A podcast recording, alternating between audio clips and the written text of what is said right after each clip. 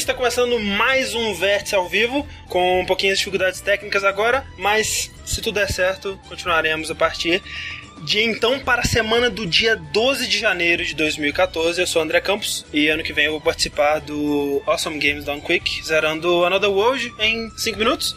E aqui comigo, como sempre, o meu querido Slash Ricardo, que tá praticando por aqui speedruns, Rick. Cara, eu quero zerar o jogo de, do South Park de Nintendo 64 em 10 minutos, usando Caralho, apenas a bola de mijo pessoa, amarela. Rick. O jogo é Oi? muito bom. É, bola, bola de mijo. Bola Caralho, de eu mijo amarela. adorava esse jogo, mas só que eu jogava no Sim, Playstation. sim, exato. E você, meu querido Eduardo Sushi? Eu vou estar no Awesome Games on Quick ano que vem participando de todos os jogos. Todos os jogos, é. Esse que é o cara hardcore.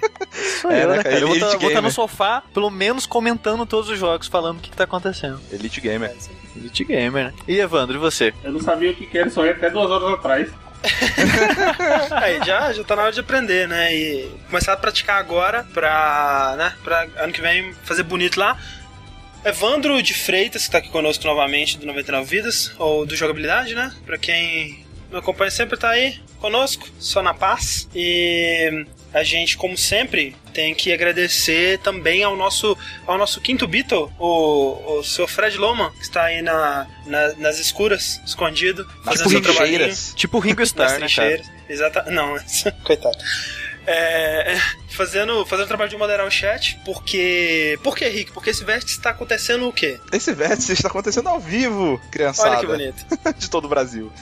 É, e como todo chat ao vivo, nós temos pessoas falando no, no, no chat é, sobre coisas que não tem nada a ver com, com o que a gente tá falando no vértice. E, e 1% dessas coisas que tem relacionado, né? Exato. E o Loma, a responsabilidade dele é filtrar isso e mandar pra gente.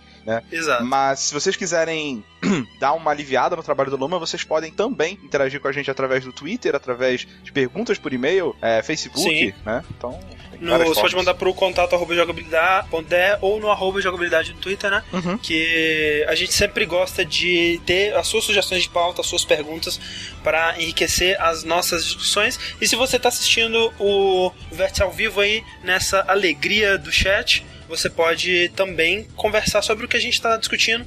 E se o seu comentário for muito interessante, muito é, ag- agregador, se agregar valor ao nosso, ao nosso vértice, é, Se for a gente comenta ele aqui. sobre a Nintendo, nem precisa vir, mano. É verdade.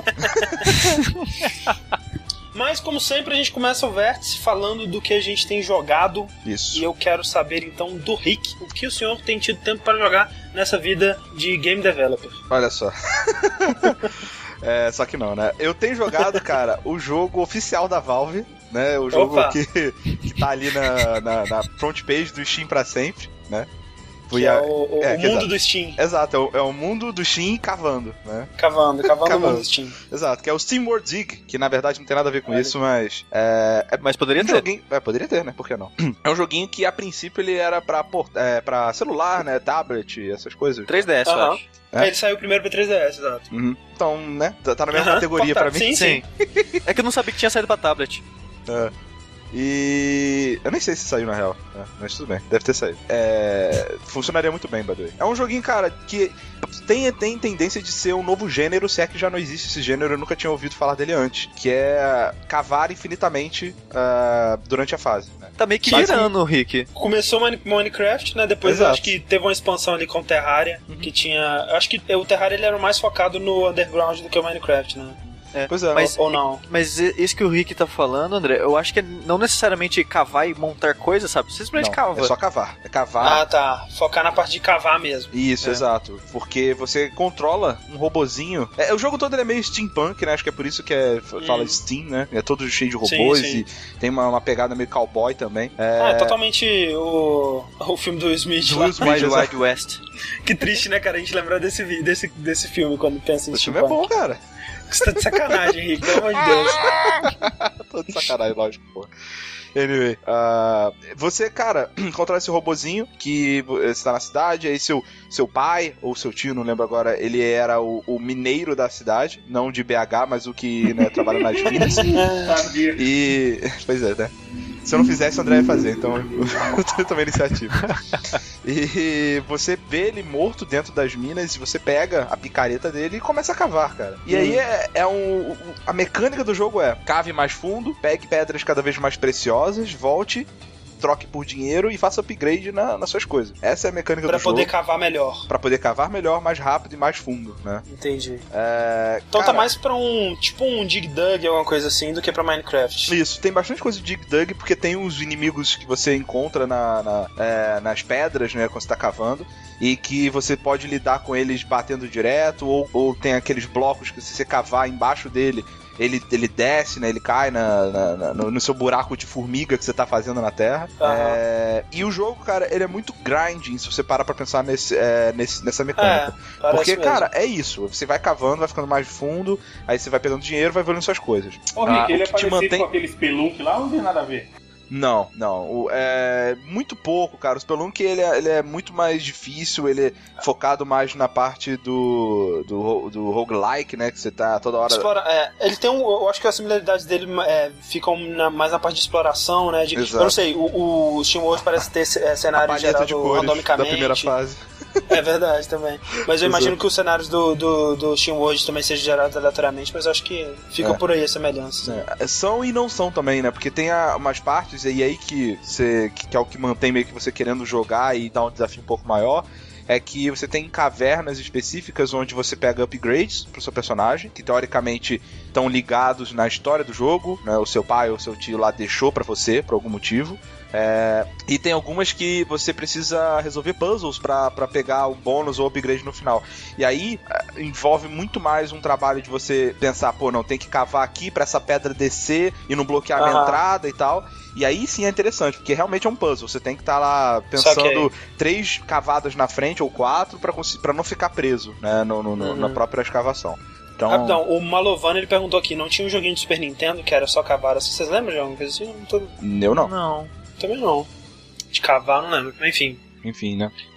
É, nesse sentido, o jogo é isso que meio que dá a a vontade de você continuar, ver qual é o seu próximo upgrade, é, tentar fazer o upgrade na. comprar, na verdade, upgrades com o seu dinheiro lá da- das pepitas que você tá cavando pra cavar mais rápido e ficar mais forte. É, ver quais são os novos inimigos, né? E, e também checar se tem alguma história mesmo na- Saquei. envolvendo tudo isso aí. Você encontra algum, algum chefe, alguma coisa de progressão, o cenário muda ou alguma coisa assim? Sim, você tem alguns cenários que, além da, de você cavar apenas pra baixo, por exemplo, eu já encontrei pelo menos isso uma vez, que você encontra uma caverna que, em vez de você estar naquele cenário meio marrom, você vai pra uma. Eles chamam de Old Town, que é uma parte Ah. mais, tipo, uma cidade antiga que ficou soterrada e você tá cavando ali, entendeu? Entendi. Mas não. Não muda muito, né? É, efetivamente, o que muda são os inimigos que você encontra e a paleta de cores. né? No final das contas, você tá cavando Ah. e pegando pepitas mais preciosas. Você chegou a terminar e- ele, Rick? Não, eu ainda não terminei. Eu, vou, eu tenho já, deixa eu ver, é, quase duas horas de jogo, 106 minutos, mas eu acho que a minha primeira hora de jogo ele não contou por algum motivo. Então eu acho que eu devo ter, na verdade, umas três horas de jogo. Mas e, É, e ele. O jogo faz jus à fama? Porque eu ouvi falar muito bem desse jogo, cara. Cara, ele é. Eu diria que ele é o jogo perfeito pra você jogar enquanto ouve podcast. É sério. Pode ele. Ah, Ele é perfeito pra você, ah, quer ouvir música, quer conversar com galera na, no, no- no Skype, quer ouvir um podcast, velho, esse é o jogo. Porque é, não tem muito diálogo, a música dele é meio whatever, e você tá fazendo muito um trabalho mecânico, né? Você tá olhando ali mais ou menos onde é que você tá cavando, ah, achei ali uma pedra que tem pedras preciosas, eu vou mudar meu caminho aqui pra poder checar, ah, tá na hora de voltar pra, pra, pra, pra superfície pra vender minhas coisas e recarregar a minha lâmpada, e é isso aí, velho. Vai que vai. o, o Pagão, ele perguntou se o jogo ele é divertido, porque e eu acho que é uma pergunta válida, porque tipo assim, Uhum. você acha que o que te mantém jogando é o próximo upgrade ou a mecânica em si ela é satisfatória, a exploração é legal? É satisfatório, cara. É, é o tipo de jogo que ele é um jogo com a mecânica simples, mas eles fizeram, acho que de tudo pra tornar essa mecânica divertida, sabe? Tipo, a, ve- a velocidade que você bate, o barulho que faz, você tá olhando assim, ah, achei uma pepita, aí você vai lá cavar. Então, assim, tem tudo é, em, vo- em volta nisso pra tentar tornar essa mecânica de que a princípio parece ser boring, né? De ficar cavando, Uhum. um pouco mais é, intrigante. Ah, a única coisa que eu não gostei muito no jogo é o arco de pulo dele ah, os controles de plataforma dele não são muito bons, eu achei. Ah, que pena. É, eu achei que ele dá uma derrapadinha meio irritante e, e na hora de fazer uns wall jumps lá ele não funciona muito, não sei, não, não curti muito. Tem jogos que fazem melhor isso. Eu acho que assim, se fosse pegar todas as características de jogos que eu nunca vou querer jogar na minha vida, eu acho que esse ele com- compreende todas elas. Todas, provavelmente. Porque Me- menos Tipo, acho é- que Steampunk, acho que você acha é, legal. Steampunk é legal, é. Mas mesmo assim, o estilo de arte dele em si eu não acho tão legal. Sim. E é, o cenário, né? que Caverna, caverna, caverna, esse tipo de coisa. E, e Não existe nenhum, meio- nenhum jogo que você, assim, entre aspas, joga sem pensar que você curte, André?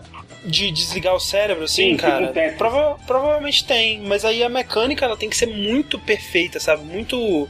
Aqui, por exemplo, o Pac-Man Championship Edition é um, é um jogo que eu faço isso. Hotline Miami é um jogo que eu faço isso, sabe? Entendi. É, mas é porque a mecânica em si, a resposta que você tem do controle do que você tá fazendo ali de momento a momento, ela é muito interessante. O que eu não gosto, tipo assim, eventualmente, é, eu vou, se eu estiver jogando o, o Senhor Diga, eu provavelmente vai me, me fizer por alguns instantes enquanto eu estiver pensando, cara, se eu cavar mais um pouquinho aqui, encontrar mais uns pepitas, eu vou fazer o próximo upgrade, né? Mas aí quando eu pensar que é isso que tá me movendo, vai me fazer querer parar de jogar, sabe? Porque eu preciso de mais que isso. E eu vejo que tipo, o pessoal tá perguntando, tem, tem história, tem final, e pelo que você disse aí, que é bem, bem, bem básico, né? Tem uma introduçãozinha e Isso. até agora você não viu muito mais, né? Não, mas eu acho que tem, tem final sim. Ah, né? É, mas da história. A princípio é essa, você tá em conta. Você, Vai você, chegar no Japão, tá ligado? Né, imagina. É legal. Não, mas ah, você tá encontrando os upgrades que seu pai ou tio deixou lá pra você e parece que tem algum motivo pra isso. Gente não sabe ainda o que. Jogaria, Evandro? Provavelmente sim, cara. Tô até tá abrindo o Steam aqui pra ver o preço agora. Eu gosto desse tipo. Esses dias eu peguei o Tetris, coloquei no 3DS. Ah, vou só relembrar aqui. O Tetris do Aham. DS. Pô, Sei, duas que horas essa é uma versão excelente. Pois é, mas aí que tá. Eu acho que pra um portátil, eu acharia mais interessante. Se eu pegasse esse jogo, se eu pegasse numa promoção de, do 3DS lá, sei lá, sei lá, uns 3 dólares, vão. Eu acharia que foi um bom negócio, sabe? Porque é um Uhum. joguinho de. Ah, não tô fazendo nada aqui e vou jogar. Mas no PC, cara, eu tenho tanta mais opção, eu tenho, né? Eu acho que tem É, experiências que estão mais. Jogos de verdade, né? É, pois é. Provavelmente estão na E- fila ali para serem jogados e tal. É, e no, no DS eu sinto que é mais, tipo assim, tem aquela situação que eu posso jogar só 5 minutos e um joguinho mais bobo supre, né? É isso aí, Steam World Dig então, Rick? É isso aí. É, Recomenda? Se você tiver. Não sei quanto é que tá no Steam. Quanto é que tá, Ivan? Então, deve estar uns 16 reais aí. mas, mas deve ser barato. É, se você tivesse dinheiro sobrando, cara, Uns 15 reais, né, Steam? Não, Se é você deve, estar uns sobrando, 16 reais. não for fazer falta, compra lá, velho. Veja Se qual é que é. tiver dinheiro Tem- tem sobrando e não quiser Rick. doar para a jogabilidade, É, né? Tipo isso. Não, mas. Ele é, tem carta, verdade. Hã? Tem carta, Rick? Hum, acho que tem, tem sim. Ih, você já Car- cobrou. De carta devolve dinheiro. É verdade. Já deixa mais barato o jogo. É, o jogo tá 17 reais no Steam, gente. É, eu acho que eu comprei mais barato, cara. do que isso. É, você deve ter comprado na promoção de fim de ano. É, eu acho que por barato. esse preço talvez eu não comprasse. Mas, ah, é, é o que eu falei, cara. Eu sou um cara que. tô, tô, tô começando a, a querer ler no metrô e no ônibus e tal. Então tá acumulando podcast. E aí eu tô tendo que ouvir em casa. Aham, então aham. É, é um bom jogo pra, pra esses momentos. Pode crer. Steam World Dig, então, e passamos então pra saber o que, que o Evandro tem jogado, já que ele não joga Steam World Dig. no jogo. Primeira coisa, graças a vocês estou com uma nova resolução de 2014, no qual Ah. eu preciso terminar um jogo toda semana. Ah tá, achei que era 1080p. Ah, resolução, não, entendeu? na verdade é, é 1440, André. Você tá muito no Ah, passado com entendi, 80. desculpa. 4K. 4K. E aí, provavelmente que isso engloba um monte de jogo que eu tenho no Steam que eu nunca tinha comprado e nunca tinha nem aberto, tá ligado? Aham. Jogo que eu não instalei. E aí esse jogo, apesar de não ter terminado ainda, estava nesse e-mail, que é o Valdes Story, História do Valdir. História do é a história do. Valdir. É recente esse, né? Nem deu tempo pra mofar muito no seu Steam. Ele saiu há uns 4, 3 meses atrás no Steam. por Ah, aí. achei que fosse menos. Não, não. É, Ele, ele estourou de conhecimento agora, que ele teve a promoção por 6 ah, reais. Tá. É, Foi, justamente, tipo, foi quando eu comprei. É, tipo, um comprou, gostou, começou a indicar, indicar, indicar e tava barato, o pessoal começou a comprar. Ah, eu só ouvi falar dele recentemente mesmo. É, não, eu já É, conheci ele há né, um cara? tempo já. A, a- o que a promoção faz, né, velho? Eu acho que foi, foi qual desenvolvedor que disse que o jogo dele tava vendendo, sei lá, 1800% mais do que vendia normalmente. Por que é da absurdo. Todos, né? É, por causa da promoção. Mas, cara, esse jogo, qualquer. Não tem como, tá ligado? Quem vê o vídeo lá e, e vê que custava 6 reais, podia ter só É. uma tela de 10 minutos, tá ligado? Você vai comprar. É. porque ele tem uma arte muito maneirinha, é um Metroidvania, honesto. O que, que, que que significa, Evandro? Metroidvania? Você ser um Metroidvania? Metroidvania fodão ou Metroidvania honesto? Não, não, o gênero. é, tanto faz. É um pra explicar gênero pras de jogo- É, é um gênero de joguinho onde ele mistura é, características do Super Metroid, clássico aí da Nintendo, com o Castlevania. Onde ele é um jogo de Symphony of the plataforma. Night. É. Sim, onde ele é um jogo de plataforma que, é- que você explora o cenário. Não é linear, como o Mario, você vai pra frente e, e passa de tela e nunca mais volta. Você vai pra frente, vê um lugar onde você não alcança, porque você não tem o power-up pra chegar ali naquele momento. E Aí Isso. você joga, joga, joga, ganha aquele power-up, depois você volta lá e consegue acessar aquele lugar. E É, a exploração ela, ela se dá através da progressão de, de equipamentos, né, de habilidades do personagem nesse mapinha. Ele, ele- eu imagino que ele tem um mapinha bem estilo Castlevania Não, também. né? total. Você segura o botão, aparece na tela Ah. aquele quadradinho exatamente igual ao Castlevania. E, Ah. cara, mas ele é, mu- é muito maneiro porque assim, não é. Ele tem bastante. Tem uma árvorezinha de skills lá até que você vai. Conforme vai ter um sistema de level também. Conforme você vai avançando, você, ah, eu quero, quero que ele fique mais forte. Aí você vai colocando na força, aí ele vai tirando mais, dando mais dano e tal. Ou ele quer, quer que ele fique mais ágil, aí você vai colocando na agilidade, velocidade, enfim. Uhum. E é bem bonito. Só a música que eu não achei. Ah, normal. Tipo, Dessas coisas. é, Eu, eu não gostei, Evandro. Eu, eu achei o cenário bacaninha, os monstros, chefes, essas coisas eu achei legal, mas eu não gostei de nenhum person é, design de personagem. é os, que, os que você controla e os da história não. Agora os inimigos e os chefes eu achei maneiro. Sim, sim. É, o cenário os- e os inimigos eu achei legal. Agora, o design de personagem eu achei muito estranho. Só meio que baixinho, com a perna curta, cabeçudo, não sei. Ficou, Ah, então ficou eu meio qual é o problema. Não, agora eu quero, eu quero saber agora qual é o problema com esse tipo de, de É, não- personagem é assim, tá meu falando. Deus, que tipo o Dragon's Crawl é bonito, mas é feio pra caralho que incomoda, tá ligado? Aham. É, eu tô pelo, que- pelo que eu tô vendo aqui do personagem, eu tô achando legal, sabe? Não tô achando nada demais. É É aí. uma, uma escolha, né, de, de fazer o personagem meio, né, deformadinho assim, Sim. com uma perninha curtinha, pezinho pequenininho. Ele é meio Mas SD, achei- mais ou menos. legal, SD, é. Você achou mais legal do que aquele da, da, da- Dust. do Dust, é. Porra, com certeza. Ah, ele- coisa, ele é né, mais cara? Ah, bonito que para, o Dust é Dust. bonitão também, o André é maluco. Tá de sacanagem. É, Não, deixa eu feio tamo pra junto, caralho, Evandro. Evandro. É isso aí, Eu cara. acho foda, O joguei. fanart do Deviante, eu acho, cara. Fanart. Cara, o jogo provavelmente foi feito por Daltônico. Cheguei, eu cheguei no último level daquele jogo, tanto que eu joguei, mano, com o boneco. Porra, é isso aí, Evandro. Caraca. Isso aí, tá. É, Porra. eu, eu, é, como- não, só pra reiterar, eu gosto muito de Dust, eu só acho a arte dele escrota. Mas então, esse jogo, esse- o Valdes Story, eu só achei, cara, a jogabilidade é um pouquinho dura. Tem hora que. É. Você sentiu isso também, Sushi? Você que terminou? En- Então, o jogo. Ele se vende como se tivesse um combate a la Devil May Cry num jogo Metroidvania. Ah, Porque ele tem um combate. Ele, ele se vende que o combate é mega, mega fluido e você tem esquiva e não sei o que lá, e várias habilidades. Você pode trocar de arma, você pode dar soco, usar espada, é, duas espadas. Só que no final das contas o combate ele não é tão bom assim, sabe? Porque ele tem esse esquema de esquiva, mas é horrível. A esquiva Sim, dele é é pra muito ruim. baixo e a direção que você quer ir. nossa. É, primeiro E você- é meio que você estivesse equipando e depois você escolhe a direção. Você dá um toque É, pra baixo, porque, ele fica tipo, roxinho. Ah, tá. Aí você Conforme você vai jogando, você libera como se fosse tipo uma runa. Aí fica no cantinho da tela uma runa. Isso quer dizer que você pode dar uma esquiva até ela recarregar. Você leva, sei lá, um segundo pra recarregar. Você não pode dar várias esquivas seguidas. E pra você ativar essa runa, você aperta pra baixo. Aí depois tem que Entendi. colocar a direção que você quer ir. E é muito ruim de fazer isso. E Uma o- coisa, um detalhezinho, o Malovani perguntou se você toma dano quando você encosta nos inimigos. Sim, Sim. Sim. Ele disse que se incomoda ele demais. Pô, mas ele Eu também me incomodo. Irritar ou não? Não, ah, não, porque tem, tem, tem jogo que o inimigo só vai te dar dano quando ele te dá um ataque, né, no caso. Da mesma forma que você faz com os inimigos, né? É, se você encostasse nos inimigos e desse dano neles.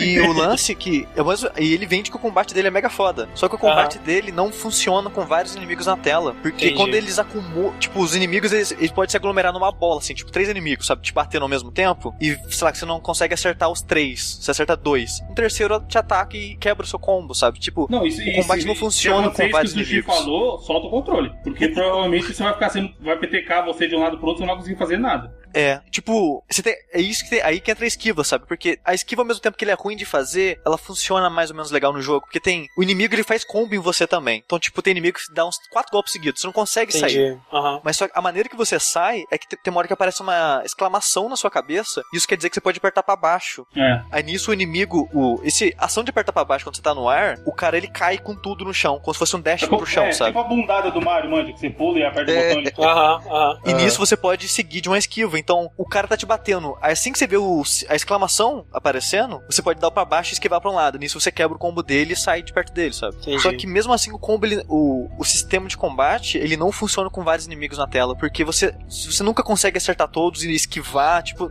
ele não é fluido o suficiente pra funcionar assim, É, infelizmente. você acaba sempre querendo ficar você e mais uma linha de inimigos na sua frente. Então você vai, É. bate um pouquinho e volta. Você não, você não se sente seguro em deixar, igual o Sushi tá falando, um pouco, um pouco na sua frente e um pouco atrás, vindo atacar por trás, entendeu? Entendi. Então É. você acaba, tipo, avança um pouquinho e volta, porque você quer ter, sempre o controle da situação. Mas, apesar de tudo, é um bom jogo. Não Sim, incomoda tanto sim, quanto é- o Sonic 4, por exemplo, tá ligado? Caraca.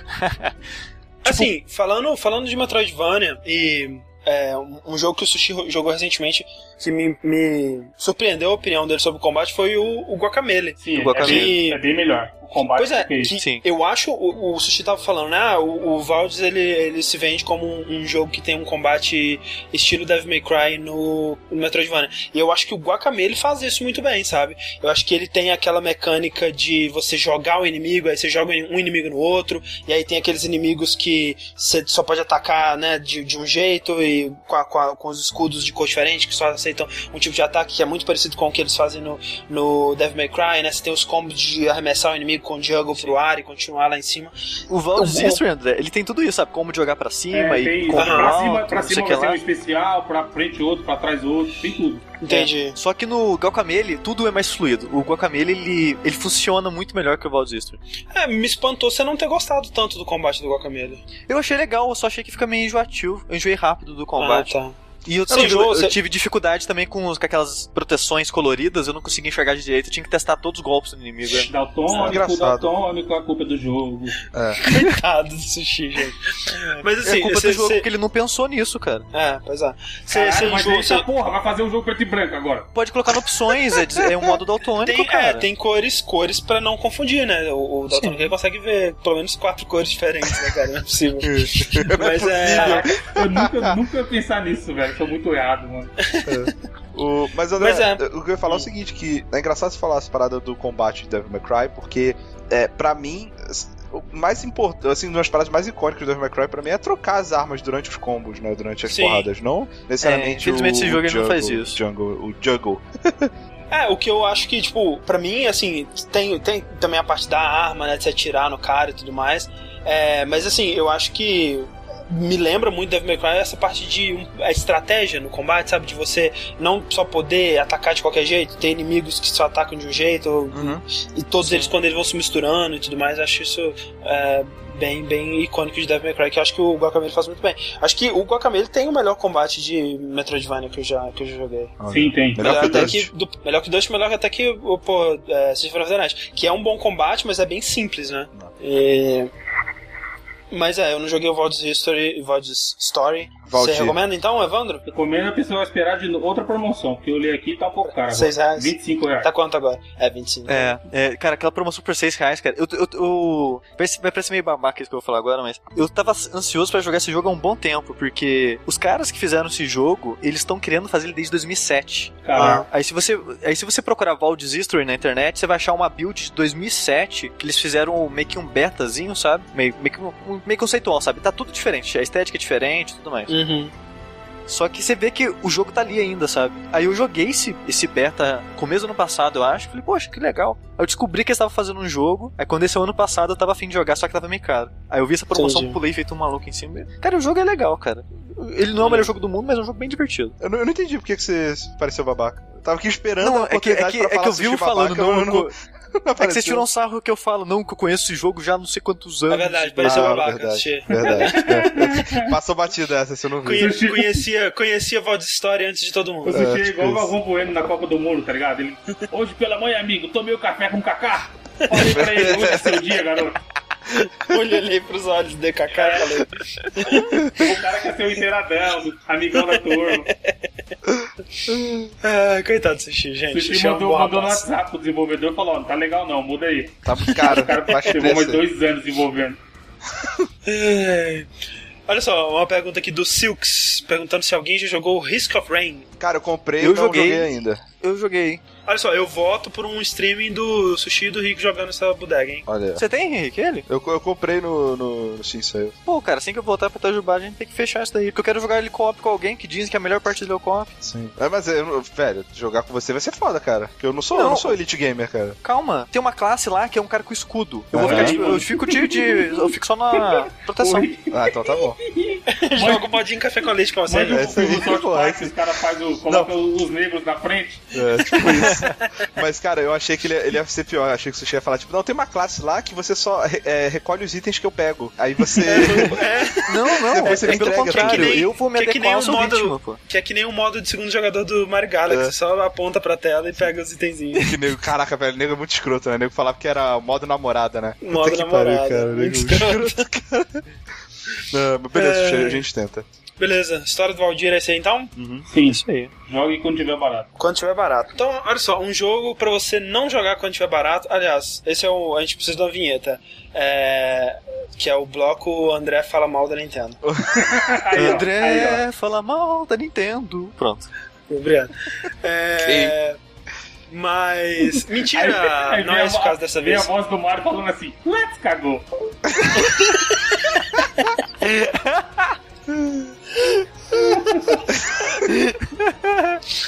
Ai, meu Deus. O jogo, let's cagou. Ai, ai. Let's cagou. É, mas eu vou abrir uma exceção ao meu momento Fala Mal da Nintendo, porque é, eu. Começo dessa semana eu, eu me vi na situação de, ok, eu preciso comprar mais um jogo do 3DS, porque eu meio que terminei o Mario, ainda faltam algumas coisinhas, eu tenho que zerar de novo com o Luigi, mas provavelmente não vou fazer isso tão breve. E Pokémon não vou jogar e Zelda eu terminei. Então vou comprar um outro jogo. E aí eu fiquei pensando, cara, eu posso comprar o Phoenix Wright ou o Fire Emblem. Phoenix Wright é uma série que eu tenho uma relação de amor e ódio com ela. E Fire Emblem é um- uma série que eu nunca tinha jogado antes. E aí pensando, poxa, Phoenix Wright ele é legal, mas é um jogo que eu já sei, né, cara, como é que ele é. Eu já joguei cinco Phoenix Wrights, né? E é um jogo que me faz sempre passar muita raiva. Então, por que não experimentar algo que eu nunca, que eu nunca joguei, né? Uma série nova, um estilo. Na real, não é nem uma série nova, cara, é um estilo de jogo novo, porque é, essa aqui vai ser menos sobre eu falando sobre Fire Emblem, mais perguntando pra vocês o que que o Fire Emblem tá tirando de outros jogos, porque eu nunca tinha jogado um jogo desse tipo. Olha, Ele é um jogo de é, combate tático, né? Eu, eu acho que seja. ele- eu imagino que ele seja mais ou menos do estilo de Final Fantasy Tactics. É. Ou eu tô errado? não, Sim. tá certo. Vai, continua. Certo? Aham. Ok. Aham. É, e é o primeiro jogo desse estilo que eu tô jogando, até o próprio XCOM, né? XCOM eu joguei o tutorial dele e foi só. Então. Por que só? Você não É. gostou? Não me fisgou, cara, e esse que eu lance. Eu acho que, tipo.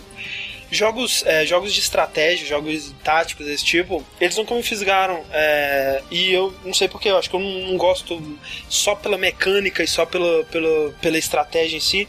É, não é o suficiente pra mim. O primeiro, a primeira coisa que me fez que me fisgou no Fire Emblem foi é, esse lance da história, porque é, logo de cara ele já te põe num, num prólogo que te mostra que, tipo, cara, vai dar muita merda essa porra. E, e aí você quer saber como que a história vai chegar até aquele ponto, né? É, e, e aí ele vai te introduzindo bem aos pouquinhos as mecânicas do jogo e a curva de aprendizado deles eu achando muito legal.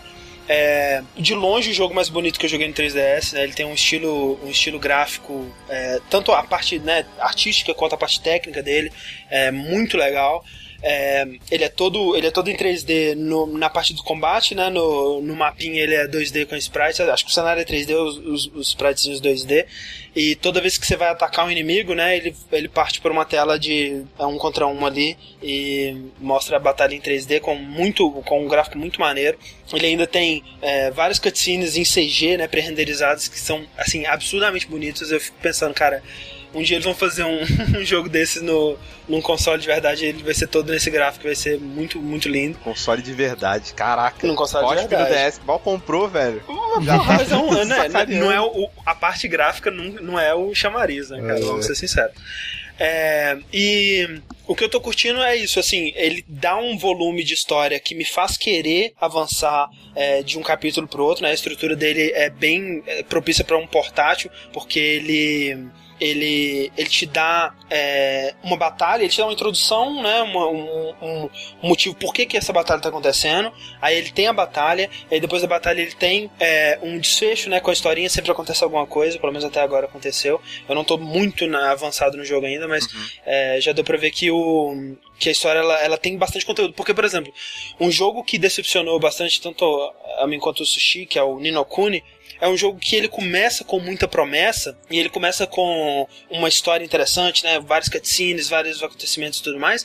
E você passa 20 horas no jogo e não acontece nada, cara. Nada. E só o combate, só. Nem o gráfico do Ninokuni, que era tão absurdamente bonito, me segurou. Se não tiver alguma coisa acontecendo no jogo, se não tiver um objetivo para me fazer progredir, né? Pra me fazer vencer a próxima batalha e avançar a próxima cidade, etc.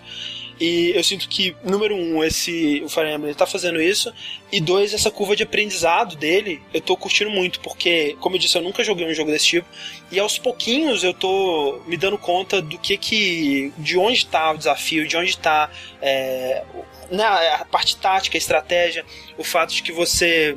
Se você posicionar duas unidades adjacentes, elas lutam juntas, né? Elas dão um outro apoio ali, meio que mesmo que seja só apoio moral mas elas, elas ficam mais fortes quando elas estão lutando juntas, né? Você pode agrupar duas unidades em um, em um quadradinho só, e aí uma protege a outra e tem um sistema de papel, pedra e tesoura com lança, espada e machado, um é melhor que o outro. Você tem unidades voadoras que são fracas contra é, arqueiros, né? E aí tem todo aquele lance de tipo, como é uma batalha em turno, você tem que posicionar o seu. É, é muita coisa de xadrez, né? Que você tem que fazer o seu movimento, mas deixar a sua peça posicionada de forma que ela ainda esteja protegida para a próxima unidade, para a próxima rodada, né? E isso tudo é algo que, para quem jogou jogos táticos, é muito óbvio, né, velho? Uhum. E eu tô, é algo que eu tô descobrindo agora. Toda essa essa, essa, essa parte estratégica que eu tô achando muito interessante. Sim. E somado a isso, cara, ele tem um sistema que é parecido com o do XCOM, que é o sistema da, da morte dos personagens, né? que você tem no começo do jogo ele te dá um, um, um, a, a, possibilidade de escolher se você quer o modo casual ou o modo, enfim, é, normal, sei lá, do jogo.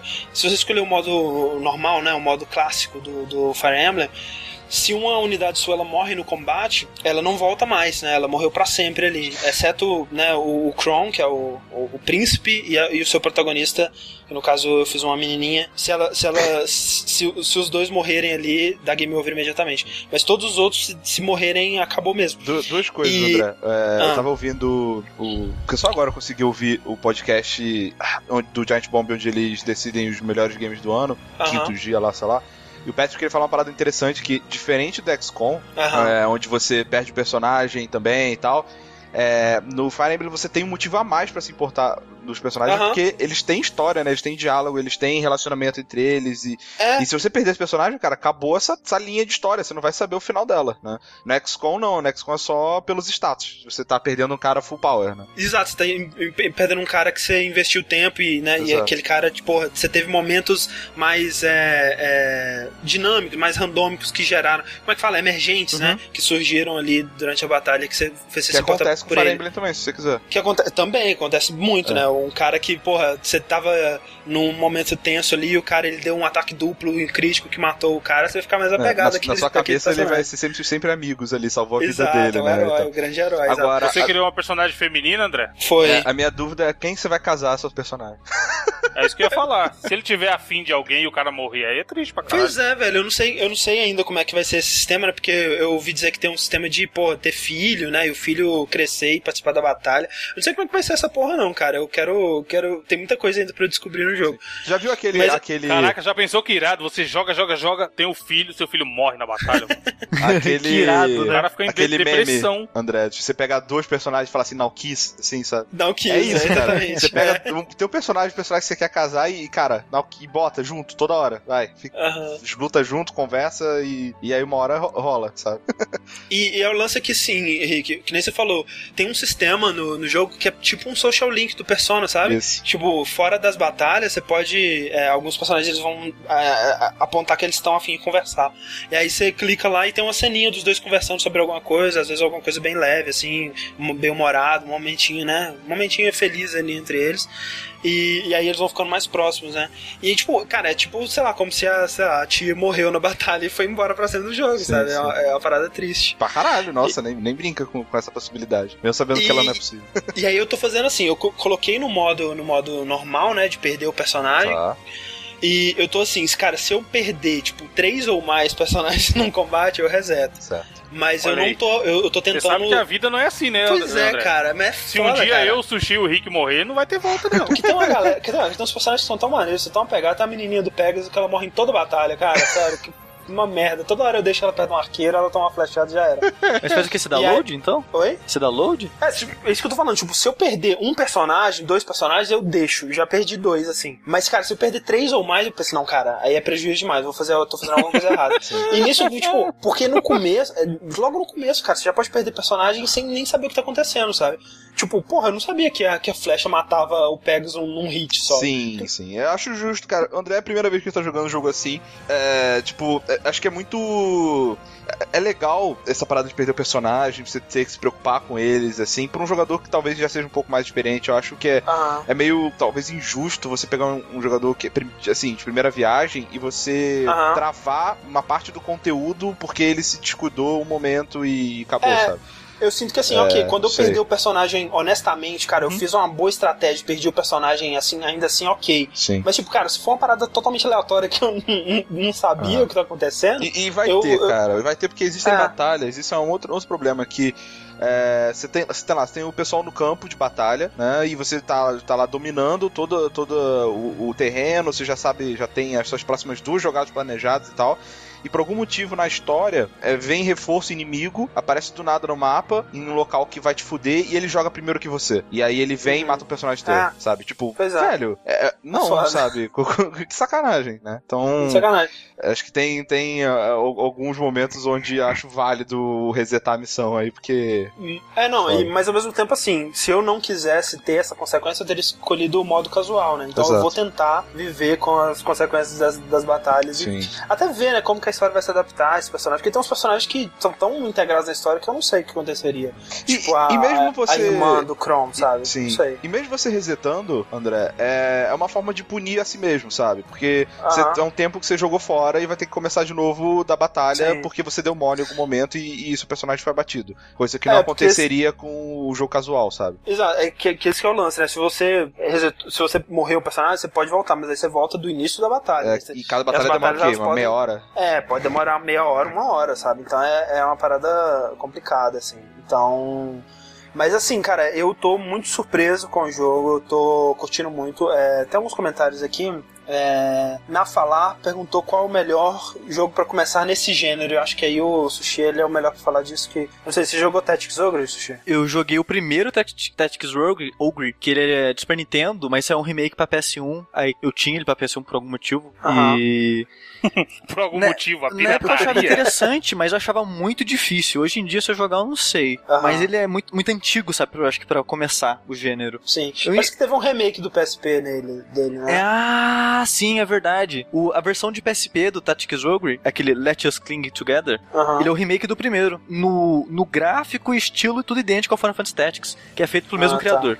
Tudo é feito pelo mesmo cara. Mats, Matsu, Matsaya, enfim. Eu nunca lembro o nome dele. Que foi o cara que fez Va- Vagrant Story e Final Sim, Fantasy XII também. Uhum. E eu indicaria o Final Fantasy Tactics, que eu, eu sou mais que eu, que eu mais conheço e mais gosto, sabe? Eu nu- nunca joguei Fire Emblem, pra dizer. É, assim, é, eu não sei como que é o Tactics, como se ele é, ele é amigável hoje em dia. Eu tô achando uma das grandes qualidades desse jogo é, é- é o quanto ele é amigável, né? É, eu tô. Ele, ele te dá tutoriais e ele te explica as coisas bem aos pouquinhos e é bem, bem tranquilo de você aprender o que, que é importante e tudo mais. Tô achando legal.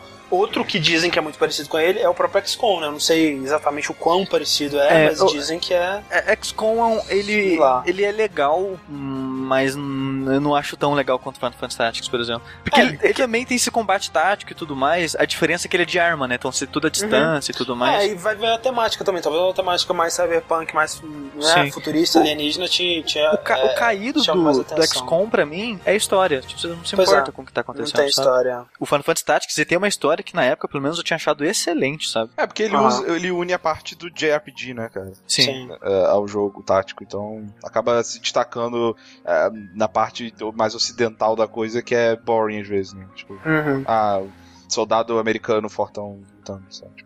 Sim. É, mas eu, eu indicaria o Tactics. Se, se você tem 3DS, eu indicaria o Fire Emblem Awakening de uma vez. É, ou se você tem o DS, Lori Pop disse, André, se você curtiu esse, recomendo jogar o Fire Emblem Shadow Dragon, é, remake do primeiro de todos para o DS. Olha aí, a Awakening faz muitas referências a ele. É, eu vi que, tipo, apareceu o, o, o Marth, né, aquele Yep. que é o que aparece no Smash Bros, eu acho, Uhum. que parece que é um personagem... Tem multiplayer, André, esse jogo?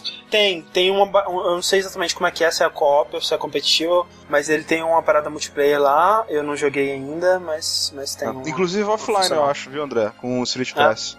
Ah, Tem tá. alguma coisa assim. Eu não vi muito bem essa parte ainda, até porque Street Pass por aqui é uma raridade.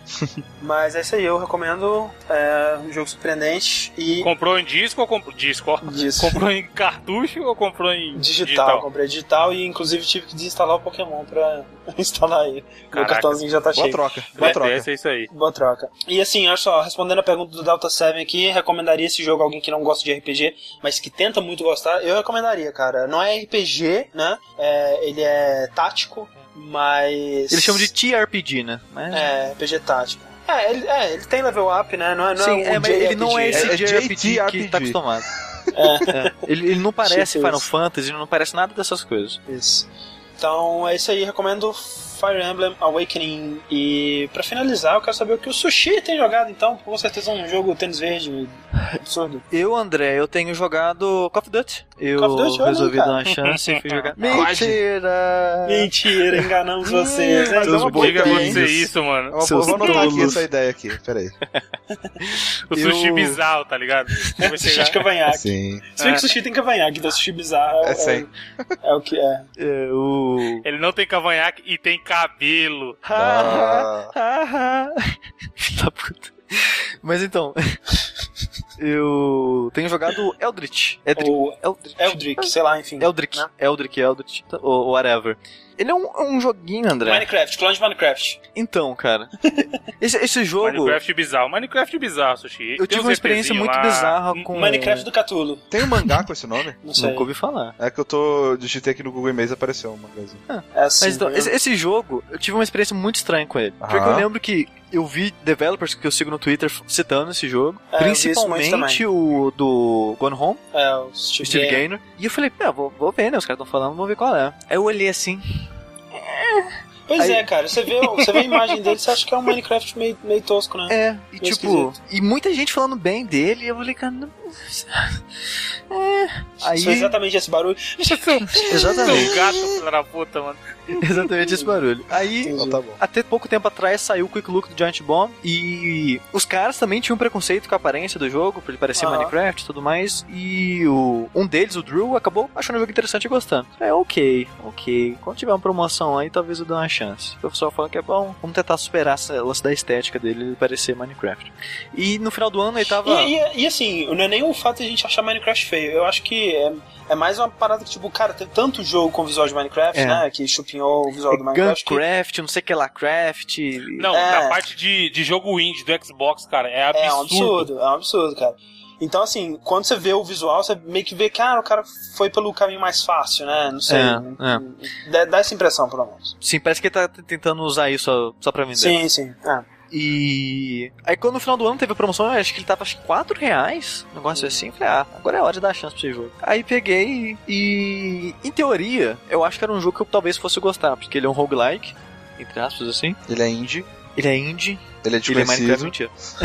E ele tá Aí- em promoção, o que é muito importante. O lance do jogo é o seguinte, ele é como se fosse um Spelunk em 3D em primeira pessoa. aham. Com, com monstros de Lovecraft. É, é, a, o lore do jogo assim, ele é meio Minecraft, né? Você, você é um explorador, um Peraí, explorador, meio, meio Minecraft ou meio Lovecraft? meio Lovecraft. E Minecraft também. Papercraft, Sushi. E Papercraft, não é não? E Warcraft também. Starcraft, não? também. E Craft, aquela marca de macarrão. ok, ok, tipo, beleza. Eu tava tentando pensar alguma coisa sobre. Acabou, eu acho. É.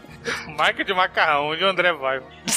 E, e o jogo começa numa biblioteca. Se você explorar na biblioteca, você acha lá a história do, do universo, né? Que tem uns, uns deuses que estavam adormecidos, blá blá blá, meio Cthulhu. Aham. E você acha lá três livros mágicos bizarros na biblioteca. Dois fechados e um aberto. Quando você mexe no aberto, você, a personagem começa a ler e, tipo, é transportado pro mundo do livro. Nisso você começa o jogo, né? Você tá na primeira área do jogo, por assim dizer. Aí começa a ficar meio que Spelunk, porque o lance do jogo é você descer. Você vai descendo tipo Spelunk e o jogo também é feito em. A, a área é feita em blocos, tipo Spelunk também. Ah, Só que aí o jogo ele tem. Na parte de combate, ele é meio que Bioshock, entre aspas, que isso, gente. porque você tem arma numa mão e poder na outra mão. Uhum. É isso que eu quis dizer de Bioshock. Sim, sim. E ele também ele Skyrim tem também, algumas mecânicas interessantes na parte da jogabilidade, que um é o lance do dinheiro, que o dinheiro é uma- são umas runas, só que ao mesmo tempo que isso é dinheiro, ele é mana, porque as habilidades que você usa na sua mão esquerda, você gasta as runas pra fazer elas. Então você tem que decidir se você vai usar as habilidades, guardar pra comprar alguma coisa nas lojas, coisas do tipo. Entendi. E outra, e outra mecânica interessante é o lance de pilhar o- os defuntos dos inimigos que você mata. Quando você mata, você pode revistar o corpo e você vai achar algo aleatório. Ou dinheiro, ou munição pra arma, ou whatever, chave. Só que toda vez que você revista o corpo de algum inimigo morto, o inimigo volta a aparecer em alguma área daquela fase. Ah, tá. Então, se você matar os inimigos e não revistar ninguém, os inimigos vão acabando. Só vai ficar os cadáveres dele pra trás. E é engraçado que os inimigos tenham certos tipos de inimigos que eles não se gostam. E eles se matam. Oi? Ah, E eles morrem É. pras armadilhas também. Então direto você tá andando na fase assim, tem inimigo lutando, ou tem inimigo morto perto de uma armadilha, coisa do tipo, sabe? Isso, é, eu acho, isso eu acho bem legalzinho. Só é? E, e as criaturas, elas são realmente Lord Lovecraft, né? Tipo, chupinhado. Se já apareceu algum, algum Cthulhu, alguma coisa assim, algum bicho até de onde eu cheguei, não achei, não achei Cthulhu. Achei é, cultistas, né? Pessoas com, com mantos e que fazem magia. Ah, Achei aqueles, hom- aqueles homem-peixe do Sombra Soberismo. Sim, né? sim, os homens-peixes, que são de inimigos mais básicos. Esse só, cara, é homem-peixe. Uma parte que eu achei muito legalzinho no jogo, são, o efeito sonoro do jogo é bem legal. Ah, Que o jogo ele é meio estranho assim, mas só que o, o som é bem realista. O som de soco é um som de soco de verdade. Hum. E esse inimigo homem-peixe, ele parece uma pessoa fazendo. "Ah, ah", sabe? Ele faz um som muito Que engraçado. desgraça, mano. tipo, quando você tá Peraí, você tá, socando me ele. dizendo, você tá me dizendo isso, então que isso que o cara tá segurando no vídeo não são duas baquetas, são os braços dele. Exatamente, são os braços dele. Ah, bom, é aí que a gente descobre. Todo dia a gente descobre uma coisa nova, né, cara? É, verdade. Todo dia. E, A e magia o, do o- jogo o indie ato é de socar né? o homem-peixe, por causa do efeito sonoro do soco e dele tomando soco, é muito divertido socar eles, cara. É muito divertido socar ele.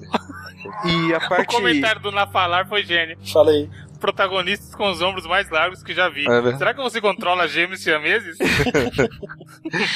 O... E uma parte legal também do, do- da parte sonora do jogo é que você. O jogo ele dá uma sensação muito boa da direção que os inimigos estão vindo e os sons que eles fazem. E você tem um lance que você pode se esgueirar entre os inimigos, né? Porque se você correr, você faz mais som que andar, e se você for agachado, você não faz som nenhum, esse Uhum. tipo de coisa. E se você atacar o inimigo sem ele te ver, você causa tipo um critical neles, causa mais Sei. dano. Então ele tem esse lance meio que você pode sempre se escondendo, se esgueirando assim, e atacando os inimigos por trás. E ele tem essa dificuldade de roguelike, chega uma hora que você não, não consegue mesmo, você tem que parar e. Como é que é? Como é que é a progressão dele? Então, isso é a parte. Eu acho a parte que eu tô tendo mais problema até agora é que eu não, não gostei do jogo. Prim- Peraí, o, primeiro, o primeiro Peraí, livro. Você não gostou do jogo ou você não gostou dessa parte? Eu não jogo? gostei dessa parte, consecutivamente eu não tô gostando muito do jogo. Entendi. É, o primeiro livro são tipo quatro fases. Cada fase são três andares assim da, da dungeon. Você desce três andares, você acha um alçapão, você entra no alçapão, você vai pra próxima fase. Você vai pra tipo, esqueci o nome da área, mas você tipo, vai no nome da área 1, 2, 3, no 4 acaba. E o primeiro livro, essas quatro áreas, são muito fáceis. Muito, muito, muito, muito, muito fácil. Tão fácil que eu, das três horas de jogo que eu tenho, eu não morri nenhuma vez nessa área. Então deve, deve ser normal pra gente, né, André? Deve ser normal, Não, deve ser- não, eu acho que, joguei a ideia- muito, mano. então, eu acho que talvez a ideia seja que realmente seja fácil pra você se acostumar com controle, movimentação, os inimigos, esse tipo de coisa. Entendi. O segundo livro, o salto de dificuldade é ridículo, cara. O segundo fica muito difícil, muito difícil, porque aí já começa a ter os inimigos causam mais dano em você, os inimigos precisam de mais dano pra morrer. Tem um inimigo lá que é meio que um fantasma, que ele é imortal. Você dá o golpe nele, ele cai, mas tipo, dois segundos depois ele levanta e começa a te perseguir de novo. Uhum. E o pior de todos é um inimigo que é uma estátua, que assim que você olha pra ela, você não pode parar mais de olhar pra ela. Até você ficar longe dela e ser a visão ser tampada por uma parede ou coisa do tipo. Caralho, que interessante, É, cara. É legal o conceito. Porque, tipo, é, se você desviar o olhar dela, ela aparece atrás de você e te dá um golpe e causa dois de dano. Caralho, cara, isso é. Cara, sério, isso é Irado. muito maneiro. E, e, não, conceitualmente é muito legal mesmo. Só que você tem pouca vida, você começa com o jogo acho que com 3 ou 4 de vida. Então, 2 de dano é muita Puta. coisa. É verdade. E, e se você não pode parar de olhar pra ela, então você, e se tipo, inimigo atrás Ah, de você, cara. inimigo em volta de você, esse tipo de Não, coisa, eu acho sabe? legal, eu acho legal. Não, é legal. Não joguei, mas eu acho legal. É. Não, é sushi legal. é foda. Ou Mas- é ruim mas porque é muito, dificulta muito. fácil, ou é ruim porque é muito difícil, tá ligado? É, é legal, André, mas só que o foda é que, tipo, no primeiro, no primeiro livro, as armadilhas que tem são espinho no chão. No segundo, tem espinho no chão, tem uma- uns fios que você passa, você estoura, você toma um tiro. Tem esses inimigos imortais, tem as serpentes que gospem fogo, causa dois de dano no fogo dela também. Então, teve uma sala que foi, foi a parte que, essa, que a estátua mais me fudeu. Que foi tipo uma, uma- Era uma sala grandona, aberta. E essa estátua no meio. Então, tipo, putz, vi ela, agora eu tenho que sair daqui. Por que você não mata ela? Olhando pra ela. Na- enquanto eu tava circulando ela, tentando achar alguma coisa pra sair, apareceu três dos fantasmas imortais e um- uma cobra que atira fogo, cara. Será que não tem uma, uma- alguma chance de, desses fantasmas imortais eles serem mortos por alguma outra forma, algum, alguma arma específica? Até onde coisa eu assim? sei, não, cara. Uhum. Tipo, é, eles não tipo são assim, difíceis de lidar. Porque você dá um chegou- soco, eles já caem. Mas só que, Você tipo. chegou a jogar o terceiro livro? Não. Mas só que, tipo, é. eu. Eu fiquei tão puto, por assim dizer, com esse lance do, da- do pulo de dificuldade. Eu fiquei frustrado, melhor dizendo. Que eu fui dar uma olhada a dificuldade da próxima área. E talvez a última, não sei se tem mais depois do livro. Aham. E parece que a área mais difícil do jogo essa é a segunda. A segunda é a área mais difícil do jogo. Ah, tá. E a Aí é mesma coisa do aí é Spelunk pra mim, escroto, é sabe? escroto, é Mas, escroto, mas talvez seja o lance. Não, mas acho que talvez pode, possa ser o lance, tipo, o cara que passou pela segunda área, ele aprendeu como é que joga o jogo, né? Porque Ah, eu já tem não um sei. Porque tem um lance que, tipo assim, ok, faz sentido. A primeira área ser o tutorial, ela é bem tranquilo, né? Você tá aprendendo os comandos. A segunda área é pra te mostrar, ok, é assim que vai ser o jogo. Aprende a jogar ou você não vai passar pra terceira. É. E aí a terceira, né, vai ser mais tranquilo porque você aprendeu. né, Eu, eu a até segunda. entendo isso, André, do lance do tutorial e tudo mais. Mas só Ah. que eu acho que o jogo ele podia ter feito um lance tipo Spelunk, que você pode começar a partir do segundo livro. Você não pode. Ah, é, progressão. Sempre- É, per- permadeath, né? É, sempre que você morre, você tem que começar o jogo tudo de novo. Então você tem que passar pelo primeiro livro. E é muito chato, sabe? Porque Muito fácil. é, já tá fácil, sabe? Sei sei lá, da, ter- da terceira, quarta vida em diante já fica meio banal, sabe? Quanto passar tempo por lá. você leva, Sushi, pra passar o primeiro livro? Ah, não sei. O, o lance que eu faço no primeiro livro, como eu sei que é fácil e tudo mais, eu vou despreocupado tentando acumular dinheiro pra poder comprar coisas pra sobreviver à segunda fase, sabe? Mas acho que talvez seja essa ideia, né? É, é, talvez sim. E, mas não sei, o salto de dificuldade ainda me incomoda um pouco. E, e tem um lance também que o, o jogo, como tem essa, as, as áreas do jogo são divididas em três andares até o próximo salpão, o jogo ele meio que faz um labirinto nesses três andares. Então você tem que. Você tá no primeiro, desce pro segundo, aí tem que subir pro primeiro de novo, aí você desce pro terceiro, sobe pro segundo e desce pro terceiro pra até achar, achar- o salpão, ao salpão, Aham. sabe? Esse meio labirinto eu acho, eu acho meio chato de fazer, porque o jogo ele tenta fazer um esquema de parkour, só que ele não faz muito bem. Parkour. Porque, tipo, você tem um pulo normal. Só que se você der um pulo perto da parede e tem uma beiradinha, você pode dar, tipo, meio que um segundo pulo, como se fosse ele Certo. pegando na beirada e subindo. Aham. Só que não funciona direito isso. Tipo, se, se você tiver parado pra parede e fazer, até vai. Mas se você tem que andar, pular e fazer isso, nossa, é uma merda, é horrível de fazer isso. E o jogo ele foi lançado oficialmente já, né? Não tá tipo Early Access ou coisa do tipo, não. né? Hum, É, o jogo ele foi lançado há uns três meses atrás, um Early Access. Ele Ah. saiu em dezembro, em dezembro ele saiu do Early Access, e aí chega um lado ruim, né, que a gente até comentou no stream do, do DayZ, Ah, que o pessoal acha que ainda tá, né? É, o pessoal ainda acha que todo, acho que todo jogo que começou em Early Access, o pessoal ainda acha que tá em Early Access, sabe? Porque não tem um aviso no Steam ou coisa do tipo Aham. assim que o jogo saiu do Early Access e tudo mais. E um, um comentário rapidinho aqui sobre o desenvolvimento do jogo. Eu sei porque que o Steve Gaynor tweetou e falou tanto bem desse jogo. Ah. Porque ele foi feito por um cara que trabalhou junto na 2K Marine. Ou talvez foi isso que fez ele dar uma chance pro jogo logo de cara, né? E aí Talvez, ele realmente gostou é. do jogo. Esse, né? esse jogo ele foi, ele foi feito por um cara só, que ele trabalhou no desenvolvimento do, do Bioshock 2 junto com o Steve Gaynor. E ele saiu da 2K Marine tentando fazer jogos por ele mesmo. E ele, e ele tipo, ele tinha dinheiro pra sobreviver durante um ano sem, sem emprego. Ele falou: preciso fazer um jogo em um ano. Ele em um ano fez o Eldritch, Eldritch e lançou ele no Steam. Maneiro. Maneiro. É, É, porque, maneiro. né, cara, se fosse só os amigos dele falando bem, não ia, não ia chegar muito longe, né? É. Tem muita gente falando bem do jogo, né? Tem, tem. É, é, é tipo o Spelunk. Spelunk tem gente que falou que foi o jogo do, do ano, quando ele saiu, ama ele. Ah. Eu, eu já não consegui gostar tanto dele quanto as pessoas, infelizmente. Eldritch, ou Eldritch. Então é isso aí. É isso aí. E com isso a gente encerra o nosso bloco de joguinhos que a gente tem jogado. E antes da gente passar pra parte de notícias, a gente dá, faz aquela quebra bonita sempre aqui com uma, uma perguntinha. Pergunta. Vocês querem uma pergunta séria ou uma pergunta feliz? Pênis. Não, essa Caraca, Caraca, Sushi. Sushi. Sai dessa vida. tá assim. Pega, é... pega séria. Sério, então? Tá, é o seguinte. O João Salvadoretti, ele é o, o Valorian Daimon dos streams aí. Ele mandou pra gente a pergunta sobre uma parada que não é a primeira vez que ele manda essa pergunta, nem é a, a primeira pessoa que pede pra gente discutir sobre isso. Se você falar nem é a última vez que ele vai mandar as perguntas. É, mas ele perguntou sobre as polêmicas da, do, do Penny Arcade, né, cara? Ele perguntou assim: é, o anúncio, sobre o anúncio do Diversity Lounge da PAX, que não foi bem recebido, visto as polêmicas envolvendo declarações dos autores do Penny Arcade e a saída do Fulbright da, da PAX também. Vocês estão acompanhando essas polêmicas do, do Penny Arcade desde 2010 e o inferno que tá, que tá virando a vida dos caras por causa da, da falta de freio que eles têm pra falar o que eles estão pensando. Cara, eu acompanho. Eu Não, André, acompanho eles, então não sei de nada que acontece É, com eu acompanho de longe, principalmente quando eu ouço GameSpot, é, porque a Carolyn Patton lá, ela vive vive falando mal Sim. dos caras e aí eu Sim, consigo. Ah, tá, aconteceu alguma coisa, eu dou uma pesquisada e entendo mais ou menos o que aconteceu. Mas não, não sou um, um entusiasta. É, um resumo, assim, bem por alto, né? Aconteceu, mu cara, muita coisa. Tem um, um Tumblr que o cara tá reunindo todos. um link de tudo, que o cara odeia muito Penny Arcade. É, tá sim. reunindo todos os links de alguma coisa que polêmica aconteceu com o Penny Arcade.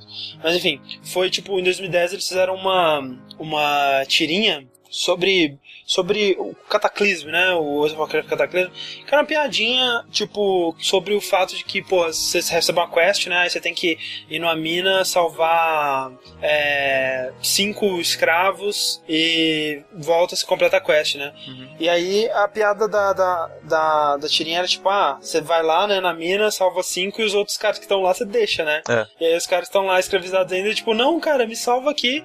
E aí a, pi- a piada que eles fizeram, que foi a polêmica, é que eles falaram assim, ah, vocês não sabem como é que é sofrer nessa mina, porque a gente é estuprado a noite inteira pelos Dick Wolves, né, que são os lobos feitos completamente só de pênis Uhum. que, que é as criaturas que, que vivem lá. E, tipo, foi, assim, muito polêmico porque foi tido como uma piada com estupro, né? E foi, inclusive, assim, uma, a primeira vez que eu. Tipo, é, aquele, é aquele lance, né, velho? A gente, todo mundo é muito ignorante sobre muita coisa. E eu era muito ignorante sobre isso nessa época. Tipo, cara, eu fui descobrir que era um rape trigger aí, sabe? O fato de que pra uma vítima de, de estupro, se você sequer comentar ou fizer uma piada, a pessoa ela tem um, um flashback, né, sinistro e pode ser prejudicial pra ela, esse tipo de coisa assim, sabe? É, tipo, tipo uma, uma. aquele PTSD, né? Como é chama? Pós-traumático, estresse pós-traumático, essas coisas assim. E eu nem sabia disso, sabe? Tipo, eu, eu, pra mim era tranquilo, sabe? Fazer. Porque, assim, o lance dessa, dessa tirinha é que a piada não era com o estupro, em Não. si, né?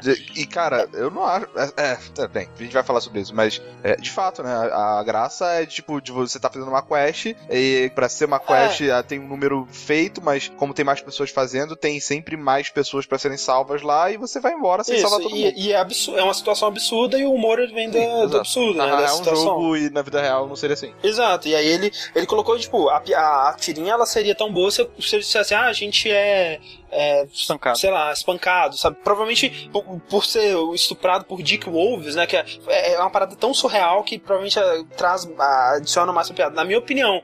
Mas ao mesmo tempo, foi tipo um processo de aprendizado pra mim, de, de saber disso, do que que, da polêmica que, que saiu nisso que aconteceu depois de, de- dessa tirinha, porque é justamente pra ver que, tipo, nessas horas você a- a- você tem uma, concepção na sua cabeça do que que é, do que que quais são os limites daquele assunto e, e até onde você pode ir com uma piada desse tipo. E se alguém que sofreu com isso te fala, não, isso é ofensivo, você pode né, falar assim, ok, é, é, eu não acho que é ofensivo, mas ao mesmo tempo você tem que falar, ok, eu respeito que você acha ofensivo, me desculpe que isso te ofendeu, né, eu, eu ainda é, vou manter a minha, a minha expressão artística aqui, eu tenho direito a me expressar da forma que eu quiser, Uhum. Mas eu aceito que isso é ofensivo a você e eu vou tomar mais cuidado no futuro. Ou, ou não toma, whatever, sabe? Acho que a, a, Então, mas é que tá, ó. a, a resposta Eu ideal é tipo, cara, eu, eu fiz isso não querendo te ofender, sabe? É, tipo, exato. se te ofendeu, desculpa, não era minha intenção te ofender, sabe? Mas era minha intenção usar exatamente essas palavras para gerar humor para as outras pessoas. É, que pra mim é engraçado e Sim, foda-se, velho. sabe? Se, tipo, eu- é aquele lance, né? Tem um equilíbrio, uma linha muito, muito tênue, né, velho? Entre você é, ser. Você tentar agradar as pessoas e não ofender ninguém, e o, ser politicamente correto, né? E você se, se expressar da maneira que você quer, né, Sim. cara?